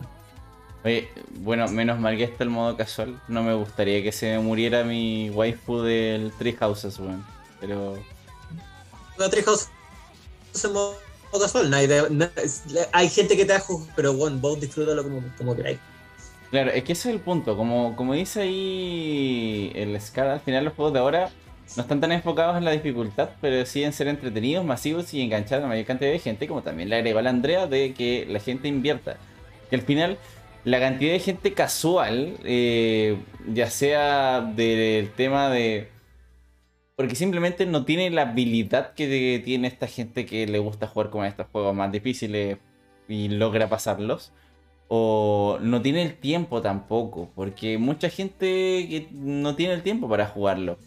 Entonces, los que son difíciles, como dijo el Dunloop más arriba, Dunloop dijo más arriba que él no tiene el tiempo para pasar 100 veces o muchas veces la misma parte. Entonces, como que tú quieres igual disfrutar el juego po, y aprovechar el tiempo que tienes para jugar el juego. Entonces... Ese es otro punto extremadamente importante. Cada Mm. vez tenemos menos tiempo para jugar, especialmente juegos que son cargados de historia, eh, Mm. como RPGs y cosas así. Entonces, eh, cuando, cuando agregan esas opciones, puta, lo único que hacen es mejorar la experiencia de todos. Claro. Mira, Scar plantea un punto que es importantísimo, que no sé si es tanto como para el tema de hoy día, que creo que se puede hablar en otro, pero el, el tema del contenido descargable es terrible, weón. Yo de verdad, puta, me carga, me molesta, pero lamentablemente la dinámica que se estableció porque los mismos jugadores lo hemos aceptado en ese, en ese sentido. Entonces, las empresas lo van a seguir aplicando porque nosotros mismos lo aceptamos como jugadores. No, no se hubo ¿Los como una DLC? planificación. Sí. Los DLC son. No estoy en el chat para ver, pero ¿a qué se refiere con que, o sea, Ah, es que- estoy de acuerdo en cierto sentido, pero, pero relacionado, ¿cómo se Es relaciona que eso? Scar puso, Scar puso que antiguamente los juegos, además de ser difíciles, tenían modos ocultos. Tenías que ser muy pro o dedicarle horas y horas al juego para sacarle todos los secretos y trucos. Pero por ahora pagas 3 dólares y desbloqueas todo el contenido oculto. Un mero negocio. Eh, en ese sentido, por ejemplo, claro, o sea, antes se tenía más easter eggs, que es verdad.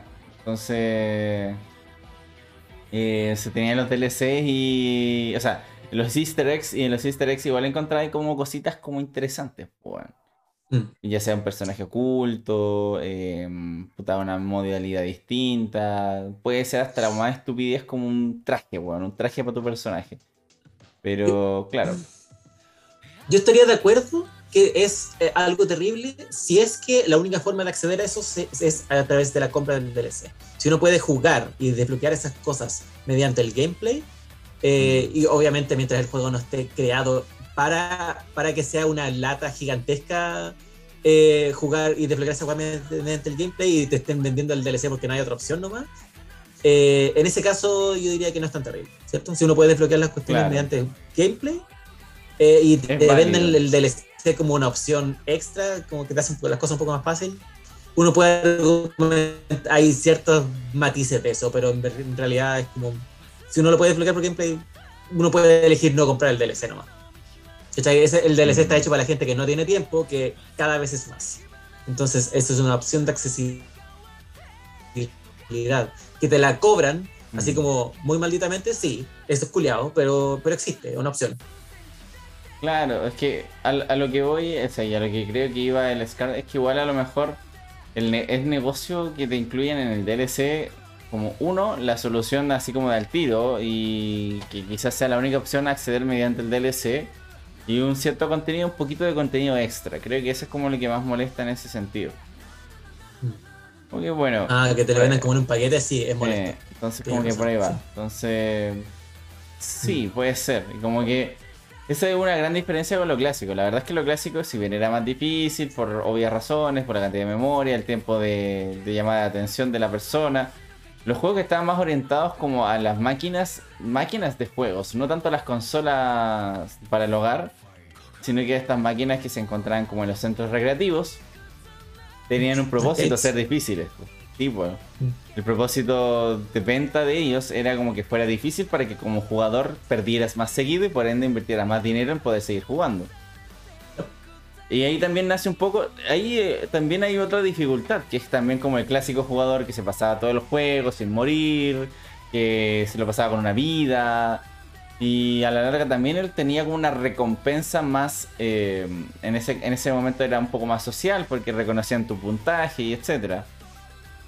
Ahora igual es lo mismo, ahora por eso también tenemos jugadores que hacen como estos... Eh, ay, se me fue el nombre de esta cuestión. Los speedrunners, eh, al final también tenemos eso que favorece y un poco gratifica al jugador. La, gente como lo gratifica. Como que igual se le glorifica porque ir va, más, va más rápido. ¿Está bien? Sí, porque eco, se sabe todos los trucos. Así. Sí, po. Entonces, ahí el punto. Como que igual es, interesante. No sé. Como que ahí el punto. Igual está el hecho como que, que también leí en los foros. Es como que la gente igual te... Em, como que te empieza a crucificar porque no juegas cierto modo. O, si, si, juegas en un modo fácil. Como que eso es lo que en su momento por eso la chica, eh, esta ilustradora, borró el tweet original porque se le criticó demasiado en su momento. ¿Cachai? Pucha, que, lata cuando lo, es que ese elitismo es súper como cerrado de mente, y lo único que hace es como, ah, todos tienen que disfrutar el juego tal como lo disfruto yo, ¿cachai? O tal como la esencia canónica del juego lo, lo dictamina. Y es como, weón, al final la diversión, el tema de la diversión es súper subjetivo, weón. Claro, por eso como que ahí me genera esa. me genera una disonancia esa wea, porque no sé, por ejemplo, no sé tú Andrea, que igual cacháis, como jugáis más como Counter Strike y esas cosas, eh, no sé si te ha pasado a ti como que te han, discriminado o culpado o insultado o acosado, porque igual conozco, tengo unas amigas que la han acosado en, en, en el LOLcito al respecto. Y, meramente porque simplemente hay algo que tú justo no has podido practicar. O por el tiempo no has podido practicar. Porque igual nuestro trabajo requiere bastante tiempo. no, caleta. Caleta desde el principio del juego. Y ahí comprendí que la mejor forma de jugar eh, para nosotras es o jugar muteadas o jugar con amigos. Es la única forma de, no enfrascarte en, esta, en este machismo del, mundo gamer y, y a veces hasta por hacer las cosas bien te huevean, o sea, te molestan, perdón. Pero es que, por ejemplo, me pasó en el Valorant. Yo feliz jugando Valorant, lo comencé a jugar y, y, lo encontré un juego muy entretenido que se podía aplicar. Era como una combinación entre el Apex y el Counter. Ya. Eh, me puse a jugar con argentinos y por hacer las cosas mal, eh, me funaban, me, molestaban, me criticaban y después me puse a matar a todos, a aplicar mis mejores técnicas y me molestaban también. y así que ah, dije chao y dejé el Valorant. Por eso.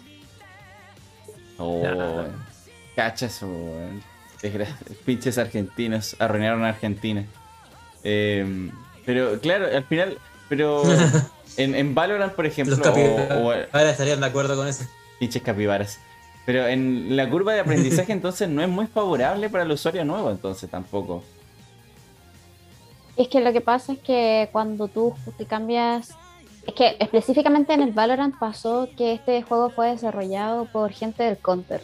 Claro, ya. Entonces tú podías aplicar las mismas cosas, solo que tenías más poderes y más habilidades que, en el counter, porque el counter es más básico. Compráis armas, matáis, plantáis la bomba, la y En cambio en el Valorant tenéis poderes, que el, que el humo, que, la, que desaparece, que te teletransportáis, que el robot que tira en el suelo, que delata a los enemigos, como muy, muy parecido al Apex.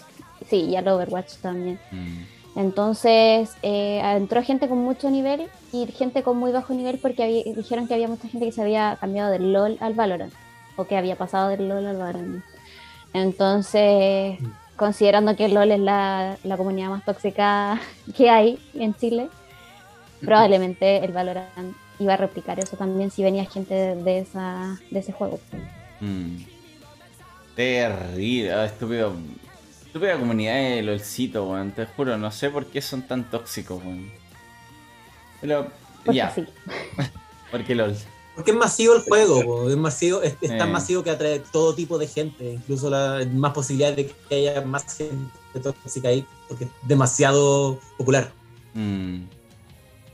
Sí, Sí, o sí. mira, a mí me parece. La verdad es que es bastante fome en ese sentido, porque claro, al final mucha gente se cambió de LoL al Valorant con la esperanza de que tuvieran una comunidad un poquito menos tóxica. Y, y no sé si es la solución como lo que tomó en Pokémon United de reducir la interacción entre los jugadores. ¿Tienes mensajes predeterminados? Sí, pero no tienes como esta comunicación directa. Igual es, es útil en este en estos tipos de juegos. De hecho, como que debería ser como la solución que siempre te la tratan de promulgar en el LOL. Pero el- la aplicación como que solamente sirve para equipos profesionales. Pero es interesante que, por ejemplo, no sé, yo en, en Apex me acuerdo que una vez me putearon porque cuando estaba jugando, como que, puta, la verdad es que yo no soy muy fanático de jugar en consola, yo soy más de PC. Estoy acostumbrado al mouse y al teclado. La Apex Pero- también está en PC, ¿eh? En todo caso. Sí, po, sí, no, pero yo cuando lo jugué, lo jugué en la Play, porque mi amigo era de. No, en ese momento, como que No me invitaron a jugar en la Play, claro. Entonces, como que. mm, Ok, vamos a probarlo. No soy de fanático, pero ya démosle, le dije, ya probemos, ya, yo te acompaño. Mala decisión. Puteadísimo, funadísimo, escrachadísimo, lo que le quieras decir, pero claro, porque la curva de aprendizaje te, te dicen lo básico, como tú bien lo planteaste. Pero ya después dentro de la cuestión como que me puteaban, pero che, movete, movete, vos loco, movete, loco. Y yo como, ¿para dónde voy? ¡Ah! Y como que, ugh. Entonces ya después igual, no sé. No, oye, por Ahí- eso yo instalo un juego, bajo el volumen que- del micrófono, listo. Y no escucho a nadie, no escucho a nadie. Solo me preocupo de estar cerca de ellos y, y apañar en lo que se pueda nomás. pues. Claro. Mm, sí. Pero, por ejemplo, no sé, yo lo encontré como una curva de aprendizaje, por lo menos en el Apex. El Valorant lo quise, lo, instalé, me acuerdo en su momento, en el otro PC. Y dije, ah, voy a streamear Valorant. Y todavía, todavía ni, ni lo hago, ni lo he intentado. Pero el Apex, como que cuando lo probé, la curva de aprendizaje me pareció como el doble de difícil que, por ejemplo, cuando jugué Free Fire. Free Fire se me hizo muy fácil aprender a jugar la weá. Era como que ya armas, listo, ya recogí armadura, listo, ya, va, bye, listo, disparáis, X. Como una dinámica súper simple, weón. No necesitaba más. No necesitas más. Entonces, como por Es como el ejemplo. PUBG, que Claro. no Battlegrounds. Mm, exactamente. Entonces era como. No necesité más, un arma y chao, buscáis al weón. Entonces, como Es que- que. ¿Sabéis lo que pasa? Eh, hay una diferencia un poco sutil, pero extremadamente importante en cuanto a juegos online, como pseudo competitivos, o- y con juegos de un jugador, como pueden ser Souls Likes o, Claro. o Celeste. Eh, que es el hecho de que sí, muchos de estos juegos competitivos son mecánicamente no muy complejos, ¿cierto? Son sencillos, como lo que te han dicho, el PUBG Claro. o el Apex eh, o el Valorant, son todos juegos que tienen ciertas mecánicas que te las enseñan una vez y ya, ya, listo, ya las aprendí. Mm, La dificultad de esos juegos viene con la, el, el metagame o el metajuego que se desarrolla no por los desarrolladores, sino que por la comunidad. Eh, Claro. Y esa es una diferencia extremadamente importante y sustancial, eh, porque eso ya escapa del control eh, en su mayor parte de los desarrolladores. Que, entonces, en ese sentido, los desarrolladores no pueden meterse a agregar un modo fácil o difícil, porque eso ya crearía juegos completamente distintos. mm. Eh, ¿Cachai? Eh, entonces, ¿cómo uno regula eh, algo que está dictaminado no por uno, sino que por tu, por tu player base, ¿cachai? Por la gente que juega tu juego. Ahí ya, yo diría que ahí ya es casi imposible meter mano en eso. Además, eh, más allá de como los, eh, los parches de, de, de balance de, entre personajes, qué sé yo, es casi imposible como no sé, agregar cosas que hagan los juegos, más fácil porque ya el juego cambia tanto y la gente, toda la gente se adapta y crea otro metagame que, que ya, eh, para, para el caso de los juegos competitivos online, em, simplemente ya empieza como a escapar al territorio de ser como, em, no sé, no sé cómo, cómo decirlo, pero, pero es difícil como comparar esa experiencia con la experiencia de juegos difíciles de un solo jugador. Sí, o sea, creo que a lo más, mira, está en el Souls y en Middle Earth. eh, tienes la posibilidad como, entre comillas, de un otro, depender de un otro, por las invasiones que te pueden hacer. Ujú. Como que lo único que puedes comparar como lo comparable. Ya, pero eso es un juego, entonces ahí se vuelve un juego cooperativo, no Claro. competitivo. No, por ejemplo, que te invadan, no, no, tú no vas a ayudar al otro, sino que vas a invadirlo. Por ejemplo, en el Middle Ah. Earth invaden tu fortaleza. Yo todavía no llego a esa parte, pero cuando tú vas, tú puedes tener tu fortaleza, tienes tus orcos y cosas en Middle Earth, por lo menos. Y otro jugador puede llegar y invadir tu fortaleza. De la misma forma que, por ejemplo, tú puedes ir a otra partida y como que hacer la mecánica de venganza. Y en el Souls, si mal no recuerdo, también tiene como esta parte como de un poco el recuerdo de que otro te puede ayudar o te puede invadir también. Entonces también igual es una mecánica Yo sé que en. Souls esa interacción sucede en tiempo real. Mm. ¿Sucede así en Middle Earth? ¿Es en tiempo real? No tengo idea. interacción entre personaje? ¿O si te invaden es un CPU con, el, con como las habilidades del otro jugador? No tengo idea porque todavía no llego a esa parte. Pero yo solo sé que, Ah. solo sé que está esta dinámica, pero no sé si están así. Mm. Interesante. Sí, entonces como que igual es como lo, entre comillas, comparable, pero claro, es difícil separar o unir como un poco lo- estos juegos como de más eh, de tiempo real con un- una experiencia de solo leveling. Pero al final estáis como en un juego solo. Pero lo importante es que igual la gente como que le gusta un poco el desafío, pero también no está mal tener como la parte de vivir la historia o de vivir el juego. ¿Cachai? Como que quizás a veces pecamos de elitistas por querer como que sea todo difícil. Por ejemplo, yo mismo he pecado como que diciendo que igual el Middle Earth es fácil porque al final estoy en un modo difícil, se supone. Y no es para nada difícil, o sea, como que la única penalización que tiene el perder, ¿cachai? Que te golpeen y básicamente te pueden matar de un golpe. ¿Cachai? Es como lo más como de penalización. Como que sí me gustaría como que a lo mejor que la dificultad fuera como variando dependiendo de eso. Y la verdad es que tampoco es tan del todo malo porque Middle Earth tiene el sistema que varios glorifican y han intentado replicar que es el, el tema del Nemesis. Que es un poco que también es una modulación de la dificultad dependiendo de las acciones del jugador.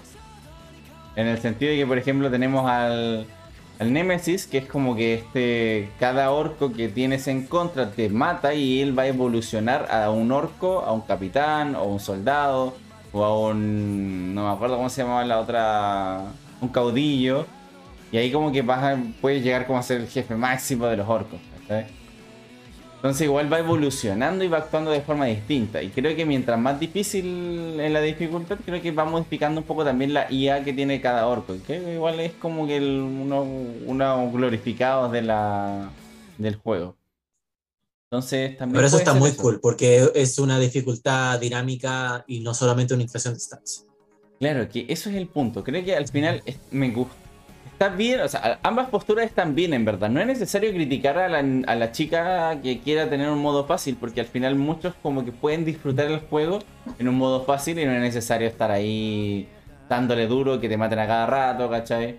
Y que sea un poquito más fácil, por ejemplo, quizás como que tengan más dinámicas como el, el apoyo en la, en la mira, quizás el apoyo como al, al apuntar, quizás como un poco que te den más vida los enemigos que derrotas, todo dependiendo de la dinámica del juego, pero como que es como el promedio de cosas que hay. Eh, es un poco como lo que pasa en los RPGs, que es como que ciertas zonas vas a poder ir y vas a ser un poco más fácil porque es de tu nivel o, o va a ser imposible casi porque son como niveles más altos. Como que ahí el punto. No sé, la verdad es que yo no le encuentro malo a ninguna de las dos. me gusta como ambas. No es necesario ser como elitista. Quizás como que para cada jugador va a variar. O sea, por ejemplo, no, es, no soy el jugador máximo, ¿cachai? En, los, en todos los juegos, pero como que me gusta que sea un desafío. Como que estar ahí como eh, jugándose la vida. De hecho, por eso en Terraria a veces, bueno, cuando lo empecé a jugar, lo empecé con esta cuestión de que dropean los ítems. Pues frustrante máximo que te maten después de ir explorando y tener que ir a recuperar tus ítems con ningún otro ítem, pero. Pero bueno, le añade como adrenalina. Y tampoco quise ser tan hardcore Ah, a- al modo donde te matan de una vez. Es como te matas y cagaste. Y mueres para siempre. Claro, entonces como que.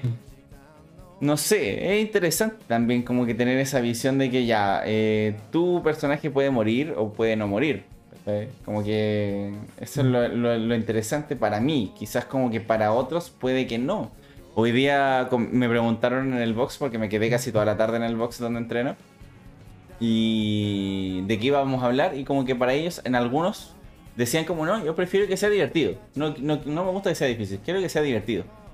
Que también es válido. Como que si ellos lo Claro. disfrutan así, son jugadores casuales también. Entonces como que igual es es bacán, po. Como que si... Claro, ¿y por, ¿y por qué negarles a ellos su diversión, digamos? Claro. Las- todas estas cosas pueden coexistir y yo estoy de acuerdo contigo en eso. Así como si para nosotros jugar juegos difíciles es la zorra, pero para alguna gente no. ¿Y por qué, por qué no podemos los dos disfrutar del mismo juego, cachai? Así como Claro. si uno no, si uno la pasa, encuentra que el modo fácil es fome, juega el modo difícil y ya, cachai? Así de simple. Y viceversa. Es que ahí entra, por ejemplo, el concepto del autocuidado que decía el Eduardo recién. Por ejemplo, para una persona que quiere tener el juego fácil y para él es un autocuidado jugar un rato, pasarla bien, divertirse, puta la raja.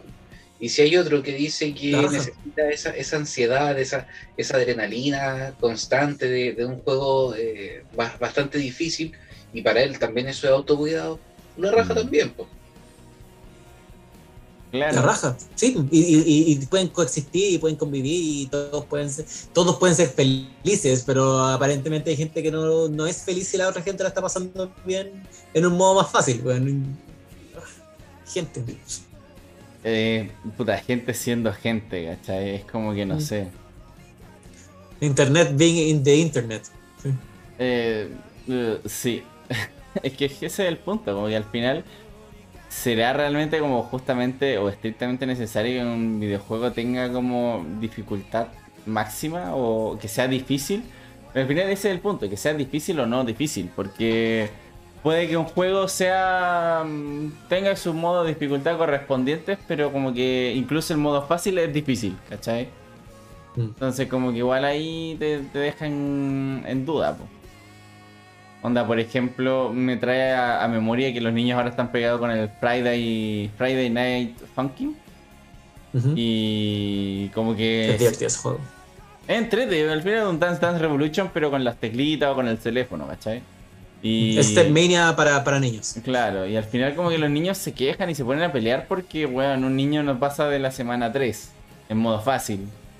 Y es como, man, pero ¿qué tiene que ver eso? Si al final es como que si él no lo puede pasar, le cuesta, pues a lo mejor necesita un poco más de práctica.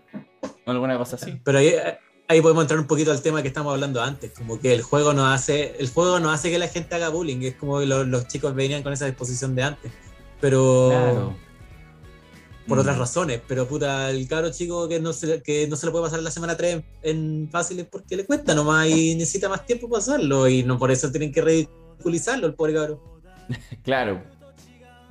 Pero a lo que veo es que el juego de por sí, igual, incluso siendo fácil, tiene cierto grado de dificultad. Que también igual es válido. O por ejemplo, no sé, pues Cuphead, que también como que muchos lo plantean como que es un retorno a los juegos clásicos que se es difícil. Básicamente, en verdad, tiene varios patrones como de, de- de los jefes. Entonces, cosa de verlos, pero como que eso es lo que la gente le decía, que le encantaba, que era tan difícil como los antiguos juegos. Por eso también se hizo popular. Eso y por el- la hipoteca de la casa, pero. Pero igual. Ah, sí, también.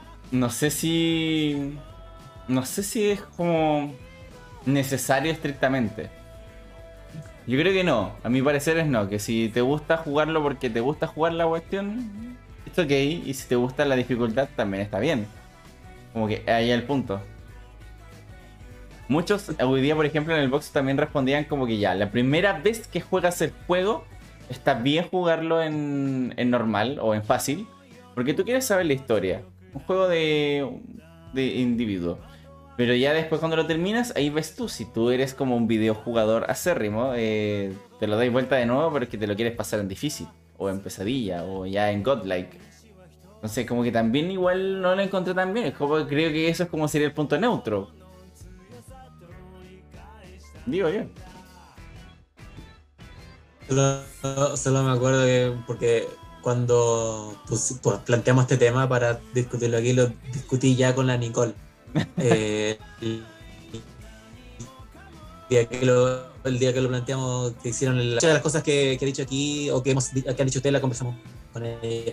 Mm. Y solo, solo me acordaba, esto es muy como, ya creo que ya dije todo lo que tenía que decir como en cuanto a, a la postura que tengo sobre el tema, solo que me acordaba de que cuando jugué Hyrule Warriors Age of Calamity, Ya. eh, lo empecé y lo he jugado todo este tiempo en súper difícil. Porque me encanta cómo se pone el juego cuando está súper difícil. A pesar de que en verdad lo único que cambia es que los stats son, están inflados. Pero no sé, me gusta como ese desafío que tienen los, los stats de los enemigos, quiero decir, están todos inflados. Pero en verdad me gusta como ese desafío como de que los monos son duros de matar. Eh, pero también he podido disfrutar la historia. Pero también entiendo que es una cosa personal. Y la experiencia que yo he tenido con el Age of Calamity ha sido distinta a la que mucha otra gente quizá haya podido tener, que lo jugó todo normal y disfrutaron la historia más que el gameplay. También puede ser, Mm. ¿cachai? Como que esas cosas pueden coexis- coexistir en paz. Digamos, yo no voy a, no voy a, a juzgar a la gente por jugar en difícil, o sea, en fácil o en normal, porque, porque en verdad es un Warriors, ¿cachai? Al, al fin de cuentas es, es un, es un musou y no es tan trascendental ni siquiera el gameplay. Entonces, como, a pesar de que sea muy Zelda, ¿cachai? Es como, eh, ¿cachai? La gente lo puede disfrutar como quiera. Claro, ese, yo creo que ese es como la, el punto cúspide de la temática de hoy día. porque al final va a depender mucho de cómo la gente en su individualidad tenga como una diversión, porque al final todos van a ser distintos y no es estrictamente necesario que un juego sea mejor o peor que otro. Igual también hay un punto también ahí, o sea, es como que los que revisan todo esto también se basan en eso. Es que también es súper subjetivo analizar que un juego sea bueno o malo dependiendo de la dificultad. Onda, por ejemplo, en Eleanor, el modo más difícil, da lo mismo las respuestas que dejen los diálogos. Porque al final, responda lo que respondan, te lo podéis pasar igual. Entonces, como que es un fallo de Rockstar Games ahí con Eleanor, que es, es un juego buenísimo, pero como que da lo mismo lo que interrogues, porque si el personaje responde cualquier cosa, igual lo pasáis, te lo doy vuelta.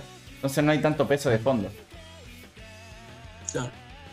A ver, dice, Scar dice Quizá- Quizás. eh, sí, dale, no, dale, dale, que Scar- no estoy en el chat, así que lee, Ah, claro. nomás. que Scar dice que las dificultades del juego son relativas, conforme a la percepción de cada jugador. Pero él es de esas personas que piensa y cree que si va a jugar un juego, tienes que hacerle la dificultad más compleja posible para disfrutarlo a concho. Solo en esa dificultad vas a poner en práctica todas tus habilidades e ingenio como gamer para poder superar la etapa. Y si te aburres o te frustras porque no logras superar el desafío, ya es otro cuento. Pero por algo los juegos traen una moderada tryhard para que solo algunos puedan pasarlo. Ya, bueno, es sí, sí, bueno, igual concuerdo. Igual la idea es como pasarlo en una dificultad difícil. Pero igual hay gente que es casual o... Yo creo que más el tiempo, porque conozco gente que es tryhard en ese sentido. Que puta, tiene súper poco tiempo para jugar eh, después de los 20, bueno. Entonces como que ahí, como que su onda tryhard caga. Como que ese es el problema. Entonces, por Es que ahí ejemplo, el comentario bien dice, para él, claro. para, para esta persona, eh, Para es, bueno Mm. jugarlo así, pues. entonces hay Mm. gente que, eh, no sé, por, por X motivo, por X variable, eh, quiere disfruta a concho también su juego, se lo Mm. está pasando en, en modo fácil también. Entonces, al final, eh, esta, esa dualidad que tiene como el nombre de- del, del episodio de hoy día, de Mm. modo de dificultad versus el modo de, de diversión. eh, no es tan una dualidad porque eh, al final va a terminar influyendo mucho el- la percepción del jugador mismo. Mm. y, cuál va a ser lo que el jugador quiera eh, considerar como un buen juego, como un mal juego y cómo lo quiera disfrutar él. Si lo quiera disfrutar desde la dificultad en sí o desde la diversión, como lo quiera vivir. Mm. Has dado en el clavo, Diego. Eh, esto no, es una dualidad. Tú, mismo lo dijiste. Eh, al final, dificultad versus diversión simplemente es una relación que se inclina más cercanamente o más lejanamente o más hacia un lado o más hacia el otro, el, el enorgullecerse de sus habilidades de gamer, o sea, lo que sea que signifique eso, mientras que otro que es como, ah, quiero pasarla bien, quiero cachar la historia nomás, como la, la, la Nalayu, la Nalabu, perdón. Entonces, como, no es una debilidad, es una relación que cada uno le da la importancia que uno quiere dar. Exacto. Muy bien. Sí, la verdad es que sí, me gusta como esa conclusión. la verdad es que vi la hora, me asusté, pero no, verdad que hoy día se adelantaba la hora, así que por eso estaba... Hoy día se viaja en el tiempo. Sí, bueno, vamos al futuro. Creo que por ahí va la cosa. Me asusté. Yo vi, ¿En qué momento pasamos tanto tiempo? Sí, como que quedé así como en shock, pero no, después. ¿Cómo agarramos tanto vuelo, güey? Después lo relacioné y no, la verdad es que estábamos, estábamos bien, estábamos bien. Vi, vi el contador abajo del tiempo de la aplicación y no, estábamos bien. Pero ya, me gusta, me gusta esa conclusión. Al final, no es una dualidad, al final, el modo de dificultad contra la diversión, porque al final es variable según cada persona. Y claramente algunos juegos que están hechos para ser difíciles podrían tener un modo fácil y seguirían siendo interesantes. Por ejemplo, un Souls. Eh, lo difícil es, o lo curioso sería saber si realmente serían en su momento populares si tuvieran un modo super fácil o un modo fácil. A eso voy. Como que sería curioso saberlo. Onda, por ejemplo, si es que en algún momento un Souls. o un, que no. O un Souls-like fuera igual de fácil a lo que quizás como que puede hacerse famoso, pero por otro apartado. Por ejemplo, no sé, el Sekiro, por ejemplo, independiente que fuera difícil, eh, tiene un apartado súper bonito, tanto conceptual como en cuanto a música. Entonces quizás también por eso sería famoso. No sé, quizás por ejemplo ahí habría pero ¿cuánta gente podría... Pero si Sekiro no tuviera modo, o sea, si Sekiro tuviera modo fácil, mucha gente más podría experimentar eso. Then again, la gente que sí es buena para el juego y lo jugó y lo puso en YouTube, puede hacer que mucha gente también lo pueda experimentar. Si al final tener más opciones no, no hace que las cosas pierdan su valor, salvo en ciertos casos muy específicos. Pero como por ejemplo Dark Souls es Dark Souls en particular es un caso demasiado específico como para aplicarlo a todo el resto de las cosas. Eh, pero en general tener más opciones siempre es mejor. Claro, es como lo que pasa con el Demon Souls. Como que el Demon mm. Souls igual es un, Souls-like y al final es igual de, difícil, weón. Como que te añade como esta pérdida cada vez que te matan en el juego. Como que se va haciendo más difícil mientras más te matan en el juego. Porque también te premia, obviamente, que si no, no te matan tanto vas a tener mejor opciones para pasar el juego. Pero claro, ahí la complicación es la de lo variante. Pero al final, como, como conclusión, yo creo que está bien eso. Creo que va a variar un poco la diversión según cada persona. ¿Cuál va a ser tu objetivo al jugar un juego también? Y puede ser un casual y quieras jugar cualquier cosa o, o simplemente como que quieres estar en el hardcore que quiere terminar todo en, dificultad difícil. Creo que también está la, separación ahí también. En el caso de, de Scar, por ejemplo, a él se le, hacía, se le hace mejor jugar en más difícil para que sea más entretenido para él. Quizás con Nalagu para ella se le hace más, más entretenido y que sea más fácil. Pues yo creo que va a variar. Ahí vamos a tener que dejarlo ahí como que cada persona va a tener su propia definición de qué es lo que es diversión también. Así que sí, me gusta como conclusión. No sé si, que, si quedan con algo más en el Lo, lo último que puedo decir, lo único que último que puedo decir es que eh, si vuelvo, vuelvo a reiterar, si están buscando un juego eh, que balancea esta cosa de las opciones de accesibilidad con la dificultad progresiva de su gameplay y que mezcle todo eso con la historia, jueguen Celeste. Porque además la historia es súper linda. Y el juego es súper lindo. La historia de aceptación y Y como ustedes tres son psicólogos, claro, como ustedes tres son psicólogos, les va a gustar el tema de que cómo lidia con la ansiedad y todas esas cosas. Yo ese juego lo caché por psicología friki por la página de Instagram. Así que por eso nomás lo cachaba. Pero Yo sí, diría que Celeste está dentro de mi top 10 de juegos favoritos de todos los tiempos, porque así de bueno es. sí, tiene una historia bastante entretenida, según lo que comentaba por lo menos el de psicología friki. Y bueno, si no se les queda nada más en el tintero, creo que no. No, nada más, ¿no? Al parecer no. El JP dijo que ya lo había dicho todo.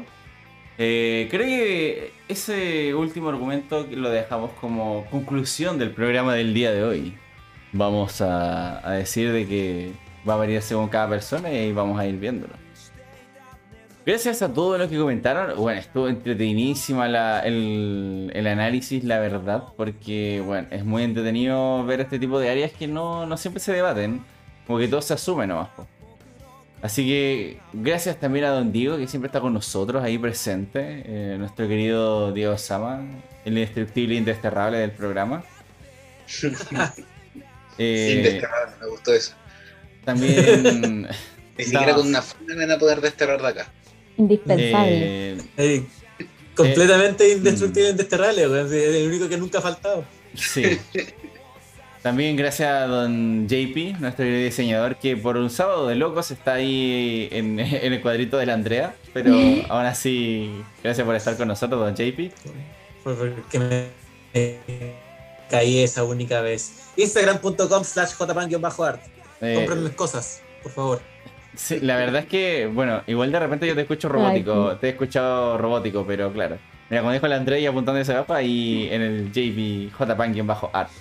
Entren, denle cariño a sus fotos, compartan, si es que no pueden comprar, compártanle y, y ayúdenlo a, a subir sus seguidores, porque él es el popular del canal cuando no está el plantel femenino.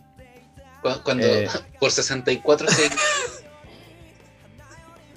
Pero, pero sí es verdad, pues aquí las populares del grupo son la- el plantel femenino. To- la, bueno, las tres, las tres tienen más seguidores que todos nosotros. La May tiene más seguidores que, la May tiene más seguidores que todos nosotros juntos, que todo el, plan, el, que todo el panel juntos. Incluyendo a la sí, Regia y a la, síganme. y a la, y a la Gasparín. Eh, es verdad. Así es que verdad. Eh, yo creo que yo lo fans, pero, pero en general. Sigan Sí, síganme, yo cada 100 seguidores hago concursos y, y regalo cosas. Así que síganme y, y participen de los concursos. Sí. También, bueno, hay que agradecer a la, a la Andrea que nos apañó hoy día, que nos planteó su postura también un poco de, de los, de los juegos y cómo ella lo ha disfrutado conforme. Bueno, disfrutado y ha sufrido como problemas ahí en algunos de los juegos.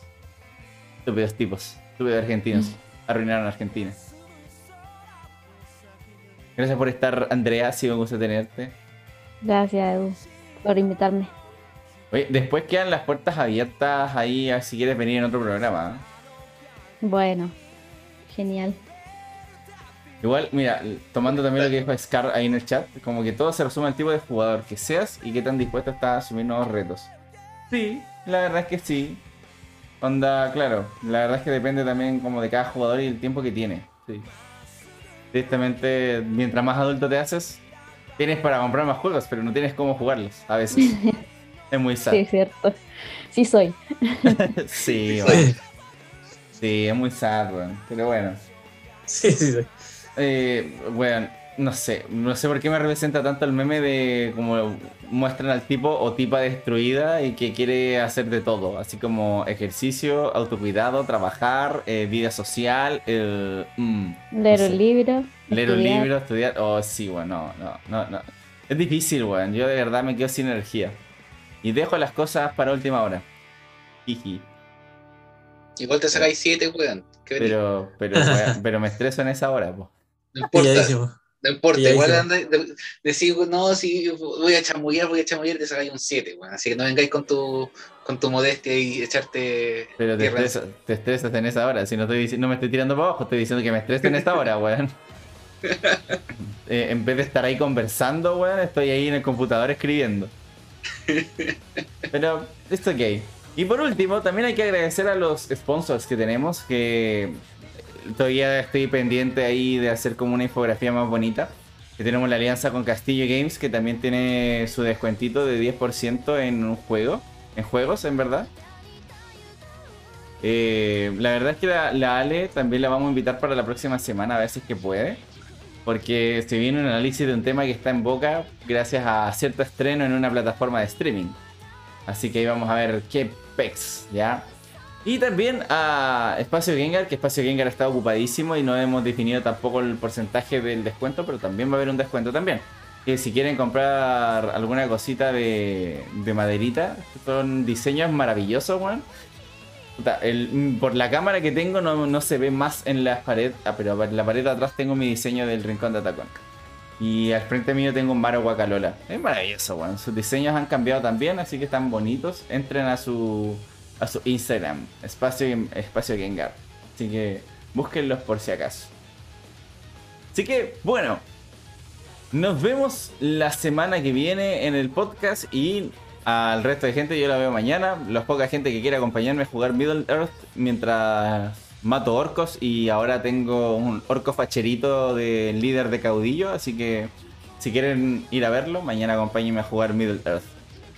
Probablemente después termine streameando Genshin, Genshin solamente por las waifus, así que también tal vez, tal vez. Este que a volver el Genshin.